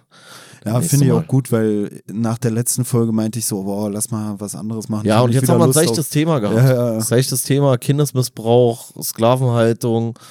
Äh, Ich weiß gar nicht, welches Buch man, also bei welchem Buch man den größeren Fehlgriff machen könnte, als so, ey, lass mal was Entspanntes nächstes Mal lesen, lass mal wieder machen aus der Dunkelkammer des Bösen, so, weißt du? So. Eig eigentlich hat der Titel auch schon verraten, wo es hingeht. Ne? Ja. Und zu keinem anderen Kapitel hat bis jetzt Dunkelkammer des Bösen auch so gut gepasst wie zu Priklopil und Fritze, Ja. muss man halt auch dazu sagen. Ey, äh, landwirtschaftliche Revolution, das war mir echt ein bisschen zu hart, das Thema. Es war mir zu böse. Lass mal aus der Dunkelkammer des Bösen lesen und dann über Josef Fritzl, so weißt du. Und also da frage ich mich manchmal, was bei mir falsch ist. So, dass Ja. man. Nächstes Mal will ich jetzt wirklich was Chilligeres machen und Ja. ich könnte wetten, wir landen schon wieder bei. Lass lass Themen. doch mal die Hitler-Biografie lesen. Lass doch mal sowas machen. Oder das nächste Kapitel hier. Lass doch mal nochmal in die andere Dunkelkammer. Was ist, das, was ist das nächste Kapitel? Es ist zumindest nichts, was irgendwie was mit Pädophilie zu Ich tun glaube, hat. glaub sexueller Sadismus oder irgendwie sowas. Was geht vor an Vergewaltigern und Sexualmördern? Na, ja, vielleicht super. sollten wir erstmal was anderes Lockeres lesen. Ähm, ja, naja, wie dem auch sei, wir machen jetzt hier Feierabend. Ihr hört uns dann wieder nächsten Sonntag. Das ist imperativ. Das heißt, ihr müsst auch nächsten Sonntag hören. Das ist eine Regel, auf die wir achten. Ne? Genau, das ist eine Regel, worauf wir achten. Und wenn da nicht gehorcht wird, Alter, gibt's richtig Ärger, Alter. In diesem Sinne wünschen wir euch ein schönes Restwochenende, eine angenehme nächste Woche. Bleibt stabil. Eure stabile Seitenlage. Auf Instagram erreichbar unter stabile-seitenlage-podcast.